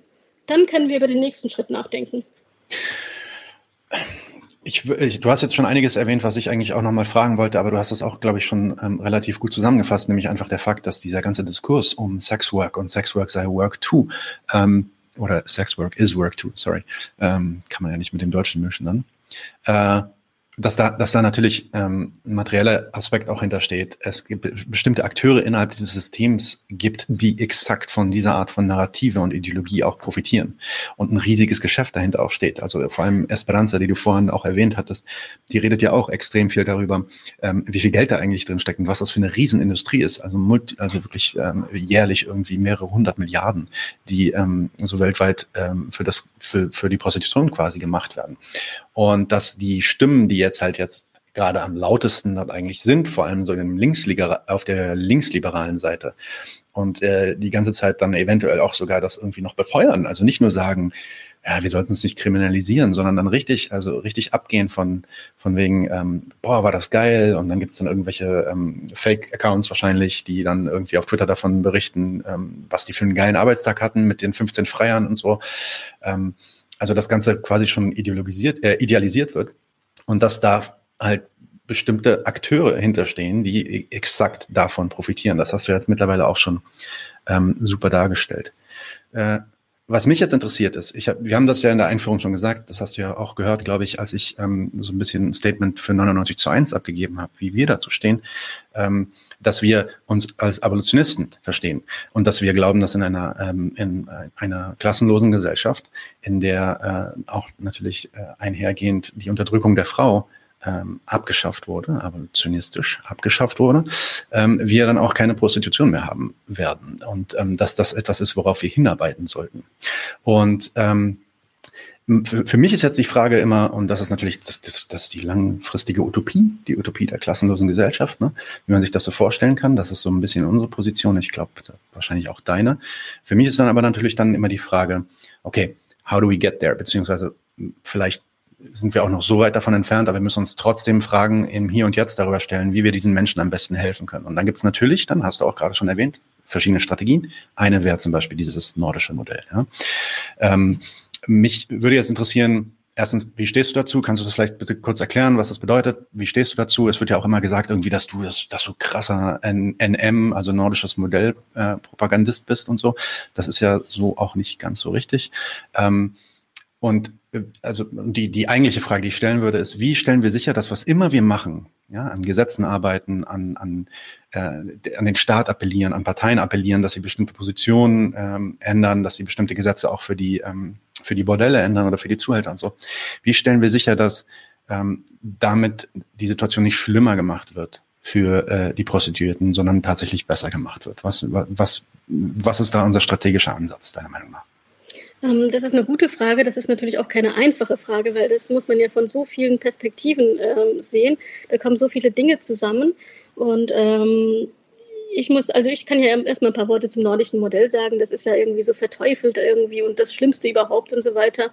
Es ist ein Modell, was sagt, okay, wir wollen die Prostituierten nicht bestrafen, aber den Freier dafür, weil er hat die Macht, er hat das Geld um, und er hätte es nicht machen müssen. Und ähm, das heißt, wenn, wenn eine Prostituierte mit einem Freier gefunden wird, dann wird der Freier bestraft, nicht sie. Und ähm, das ist aber nur eine Seite des nordischen Modells. Das ist, äh, es, wird immer nur, es geht immer nur darum. Das nordische Modell hat natürlich noch mehrere Stufen. Das heißt, es fängt schon der Schule an. Das heißt, ähm, die Kinder lernen, in der Schule, in der Grundschule schon, was Konsens bedeutet und dass Konsens nicht käuflich ist. Die Jungs lernen also, wenn du mit einem Jungen oder mit einem Mädchen Verkehr haben möchtest, dann zahlst du nichts dafür. Das heißt, äh, wenn du sie, wenn du kannst sie nicht kaufen, das geht einfach nicht. Ähm, das geht nur, wenn diese Person es wirklich von sich aus will. Was wir hier gelernt haben, also ich in meiner Grundschule aus meiner Erfahrung, gegenüber meiner Grundschule waren Puff und weiße Männer sind rein und schwarze Frauen waren da. Ich habe hab das am Anfang nicht verstanden. Also ich möchte einfach nur zeigen, wie unterschiedlich die, die Erziehung der Kinder verläuft. Und, und natürlich hat das einen riesen Einfluss, was du als Grundschulkind lernst. Wenn ein Junge lernt, nee, wir sind gleichberechtigt, wie das in Schweden, in Norwegen, in Finnland irgendwie eher ist. Also mir kann keiner sagen, dass die Länder da äh, beim Feminismus und bei Gleichberechtigung nicht ähm, mehr oder auch Island halt ne, vorwärts sind wie wir. Und das sind eben die Länder, die auch das nordische Modell eingeführt haben. Und ähm, wenn die Kinder in der Schule schon so etwas lernen, dass, äh, dass Sex nicht, äh, nicht Sex mit Bezahlung ist, sondern äh, dass man so lange warten muss und um, um, Erlaubnis fragen muss und dann auch nur, wenn diese Person es will. Und ähm, auf der anderen Seite Kinder hier sehen, ja, Papa, Onkel, was weiß ich was, kann auch in Puff gehen. Also Männer gehen halt manchmal in Puff, da stehen halt manchmal Frauen so rum, das ist halt so. Ist irgendwas bei Erwachsenen, aber scheint normal zu sein, ne? Das prägt natürlich. Du denkst, dass es normal ist. Ähm, du denkst natürlich, also für mich als Mensch mit Migrationshintergrund war das auch nochmal so ein bisschen, ja, es waren Frauen teilweise, die aussahen wie ich, dunkelhäutig, weiße Frauen weniger. Also irgendwas hat das natürlich auch in mir ausgelöst. Ähm, sorry. Ähm, und dann äh, ist es natürlich so, dass im nordischen Modell natürlich auch ähm, finanzielle Hilfen, Aufstiegshilfen, Traumatherapie, also ganz, ganz wichtig, Traumatherapie für diese äh, Leute bezahlt und so weiter gibt. Was es natürlich nicht ist, ist ein System, wo dann ähm, Prostituierte ähm, aus verschiedenen Ländern hinkommen können und weil sie sich prostituieren, dann da bleiben können. Es ist ein Land wie jedes andere EU-Land auch, was ähm, gerne abschiebt. Also ähm, da ist aber Deutschland nicht besser. Also ähm, man stellt das immer so dar, aus nordischen Ländern werden Prostituierte, wenn sie gefasst werden, abgeschoben. Nee, sie werden nicht abgeschoben, weil sie Prostituierte sind, sondern äh, ja, weil sie einfach in dem Land waren, illegal zu irgendeiner Tätigkeit, die sie, also sie durften einfach nicht arbeiten in diesem Land. Sie durften auch teilweise nicht da sein. Und da müssen wir als Deutsche gar nicht auf andere Länder tippen. Und das Land, was am meisten abschiebt, ist übrigens das Land, wo es die Entkriminalisierung gibt ähm, in Neuseeland. Also ich meine Abschiebung von Prostituierten. Ähm, ja, das sind jetzt mal so, so ein bisschen Hintergrund zum nordischen Modell. Ähm, ob ich jetzt ein Fan von, bin davon oder nicht, das ist immer so eine Frage von kommt drauf an. Aber was finde ich schlimmer? Schlimmer finde ich A, die Kriminalisierung der Prostituierten, das es ja teilweise in einigen Ländern gibt. Also wenn du als Prostituierte irgendwo gefunden wirst, dann musst du Strafe zahlen oder kommst in den Knast. Das ist schlimm. Und schlimm finde ich das Modell jetzt, was wir jetzt haben, dass nämlich Freiern und äh, Zuhältern und ähm, ähm, Bordellbetreibern und so weiter, allen Menschen, die an einer Prostituierten verdienen können, so viel Macht gibt. Das finde ich auch schlimm. Und die Frage ist, wer bleibt äh, mehr auf der Strecke in unserem System oder in dem anderen System? Und ich würde da sagen, im direkten Vergleich, finde ich, bleiben, gibt es weniger Opfer in ähm, Skandinavien als in diesen Menschenhändlerländern. Und das ist Deutschland, das ist Spanien, das sind diese Länder, das sind einfach richtig krasse Menschenhändlerländer. Hier kommen so viele Frauen äh, aus so vielen unterschiedlichen Ländern, die so dermaßen ausgebeutet werden. Hier wird Prostitution so normalisiert. Hier werden Mädels schon irgendwie in ihrer Schulzeit drauf getrimmt, so ein bisschen, ja, kann ja nebenbei ein bisschen Taschengeld verdienen oder so. Also da, da ist so vieles auf so vielen verschiedenen Stufen, was einfach nicht korrekt ist. Natürlich ist das nordische Modell nicht perfekt und gerade äh, wir ähm, Linke sollten natürlich immer sehr vorsichtig sein und äh, auch die Eingriffe des Staates äh, nicht akzeptieren. Aber ähm, wir wollen ja auch Eingriffe des Staates in anderen Berufen, wenn sie irgendwie geregelt werden. Also wir sagen ja auch nicht, nee, der Staat darf jetzt nicht irgendwie kontrollieren kommen ähm, in, in einem Unternehmen, ob das Unternehmen auch äh, sich an die Tarife hält und so weiter. Es gibt schon Leute, die sowas sagen, aber das sind dann meistens CDU oder FDPler. ja, genau. genau. Ja, also ähm, solange wir in diesem System leben, müssen wir natürlich auch ähm, die Leute, die unter diesem System leben müssen, einigermaßen schützen oder sorgen, dass sie da, dafür sorgen, dass es ihnen nicht noch schlechter geht. Und das ist, glaube ich, das, ähm, worum es geht. Und ähm, und, also wenn man das alles so vergleicht, würde ich sagen, ist das nordische Modell nicht so schlecht, wie man es beschreibt. Es müssen natürlich, wenn wir es haben wollen, irgendwann mal sehr viele Sachen ähm, verbessert werden, sehr viele Sachen angepasst werden und ähm, inwiefern darf die Polizei eingreifen in, in den persönlichen Räumen und so weiter. Aber wie ich gesagt habe, so weit sind wir ja nicht. Mir geht es erstmal darum, dass die Gesellschaft aufwacht, dass äh, Männer aufwachen, dass Männer Nein sagen, Männer Nein sagen zu Sex kaufen, dass Männer sagen, nein, ich kaufe mir nicht den sexuellen Zugang zu einem zu einer Frau, zu einem Mann. Ich mache das nicht, weil ich habe die Macht. Ich mache es ja freiwillig. Darum geht es mir erstmal. Genau, also ich denke auch, dass es ähm, der erste Schritt ist nicht sofort die Diskussion und der heftige Streit um die Strategie, sondern der erste Schritt ist die Analyse um, über die Situation, glaube ich. Und das ist auch das, ich meine, das war auch der Grund, warum wir diese Folge unbedingt mit dir machen wollten ähm, und, und warum wir diese Folge auch über Prostitution genannt hatten. Ähm, weil es da halt erstmal auch wirklich viel Aufklärungsarbeit zu tun gibt. Und ich denke, das, ja. das wäre wirklich der erste Schritt, um erstmal klarzumachen, was ist die Situation eigentlich. Ich meine, du hast es ja auch selber beschrieben, es gibt kaum Zahlen, wir, wir haben da kaum Studien zu, weil das sind auch viele einfach dunkle Bereiche, in die die, in, äh, die der Staat dann oft auch einfach nicht reingeht, weil dann halt auch so viele ähm, Geschäfte noch mit dranhängen. Wahrscheinlich auch, würde ich sagen. Ähm, und natürlich kann man sich dann über die Strategien streiten und dann gibt es natürlich die eine Seite, die sagt, oh, aber schwedisches Modell hat seine Nachteile und dann gibt es die anderen, die sagen, sie finden das toll. Ähm, ich habe ja auch schon erwähnt, natürlich muss, hast du auch gerade gesagt, man muss aufpassen, vor allem als, als Marxist, ähm, welche, welche, welche Repressionsmaßnahmen, also wenn es wirklich Repressionsmaßnahmen werden, welche man dem Staat in die Hand gibt und vielleicht dann noch anfeuert, weil äh, was, was man vermeiden will, ist, dass es für diese Personen, die man ja vorgibt zu schützen, äh, schlimmer wird. Und wenn das, wenn das ja, eigentlich, das wenn das eigentlich der Konsens ist, dann ähm, ließe sich darauf eigentlich basierend eine ordentliche Diskussion führen, was jetzt der nächste Schritt wäre. Ja, ja, ja. aber wir sind eben nicht dazu bereit. Also es Richtig. geht immer darum, dass, äh, dass Deutschland nicht dazu bereit ist, einzusehen, dass äh, Männer nicht den Zugang zu, zu, zu, ein, dem, zu einem anderen Körper kaufen können. Daran müssen wir doch erstmal arbeiten. Das Bewusstsein ja. dafür, nein, verdammt nochmal, wenn die Person nicht ohne Geld mit dir schlafen will, dann hast du ihm Pech gehabt. Hast ja. du völlig Pech gehabt, dann weiß ich nicht, Handbetrieb oder sonst was halt. Ne? Du hast kein Recht auf Sex mit einer anderen Person. Du hast nur das Recht auf Sex mit dir selbst. Ja, daran müssen wir erstmal arbeiten. Ja, absolut, absolut. Das, also deswegen, ähm, Abolitionisten, also das gehört abgeschafft. Das ist das Ziel. Ja. So, das ja, ist keine das Situation, die wir zu tolerieren haben. Ja, das ist das Ziel. Ja. Das muss weg. So, ähm, so machen wir das weg, indem wir Leute kriminalisieren? Nein, äh, vielleicht nicht. Aber wir müssen drüber reden, wie wir es wegbekommen. So, in der Richtung. Ne? Ähm, Kali, äh, wir sind jetzt schon bei anderthalb Stunden. Ich kann mir auch vorstellen, dass das für dich total anstrengend war. Ähm, ich, nee, nee, passt schon. Ähm, ja. ja. Okay. Ähm, ich will, ich will, ich will noch mal ganz, ganz riesen dickes Dankeschön sagen. Ähm, ich kann mir nur, ich kann mir nicht wirklich vorstellen, wie diese Situation für dich war und ähm, was das bei dir alles ausgewirkt äh, hat und auch heute noch auswirkt.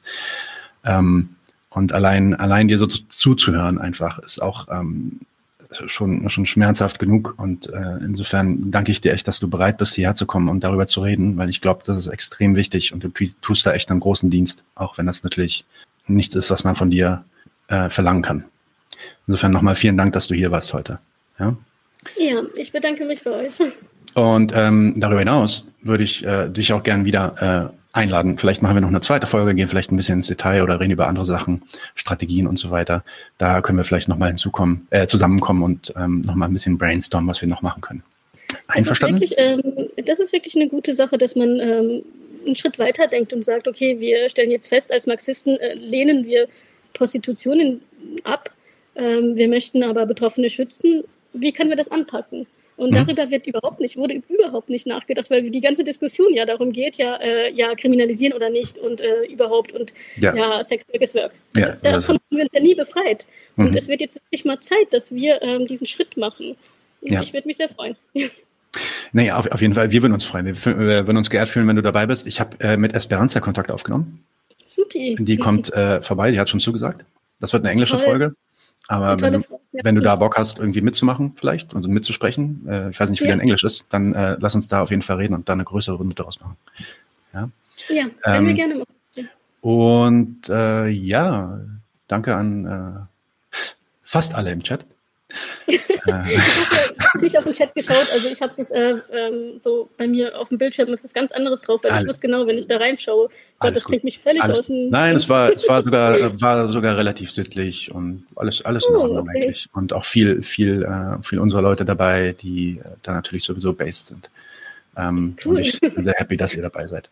Ähm, Genau, und damit nochmal ein dickes, dickes Dankeschön an Kali für ihre Teilnahme an unserer 100. Folge 99 zu 1. Ich wünsche euch oh, das. Das ist eine Ehre, das ist, das mir gerade aufgefallen. 100, die 100. Folge, geil. Es ist, es ist unsere Ehre, nicht deine Ehre. Äh, vielen, vielen Dank. Und damit wünsche ich euch allen einen schönen Abend und bis bald. Leute, wir brauchen eure Hilfe. Wenn euch dieses Video gefallen hat, klickt auf Like, abonniert den Kanal und vergesst nicht das Glöckchen zu drücken, damit ihr benachrichtigt werdet, wenn wir neuen Content droppen. Außerdem solltet ihr uns überall folgen, wo wir verfügbar sind. Das ist Facebook, Instagram, Twitter und Twitch. Und wenn wir irgendwelche Ankündigungen machen oder Posts, dann shared, was das Zeug hält. Gebt uns all eure Liebe. Wir haben mittlerweile ziemlich signifikante Kosten. Wenn ihr es euch irgendwie leisten könnt, unterstützt uns doch auf Patreon. Dann kommt ihr auch in den Genuss verschiedener Vorteile, wie zum Beispiel Zugang zu unserer Discord-Community oder Zugang zu den ultrageheimen Patreon-Episoden, die wir dort posten. Außerdem könnt ihr uns natürlich auch über PayPal Spenden zukommen lassen. Außerdem haben wir mittlerweile einen eigenen Online-Shop. Das heißt, wenn ihr euch immer noch fragt, was ihr euren Lieben zu Weihnachten, Ostern oder sonst wie schenken könnt, geht dorthin und kauft duftes Merch. Alle Links dazu hier in der Beschreibung oder auch auf unserer Webseite 99 zu 1.de. Vielen Dank fürs Dabeisein, danke für die Unterstützung und wir sehen uns in diesem Theater.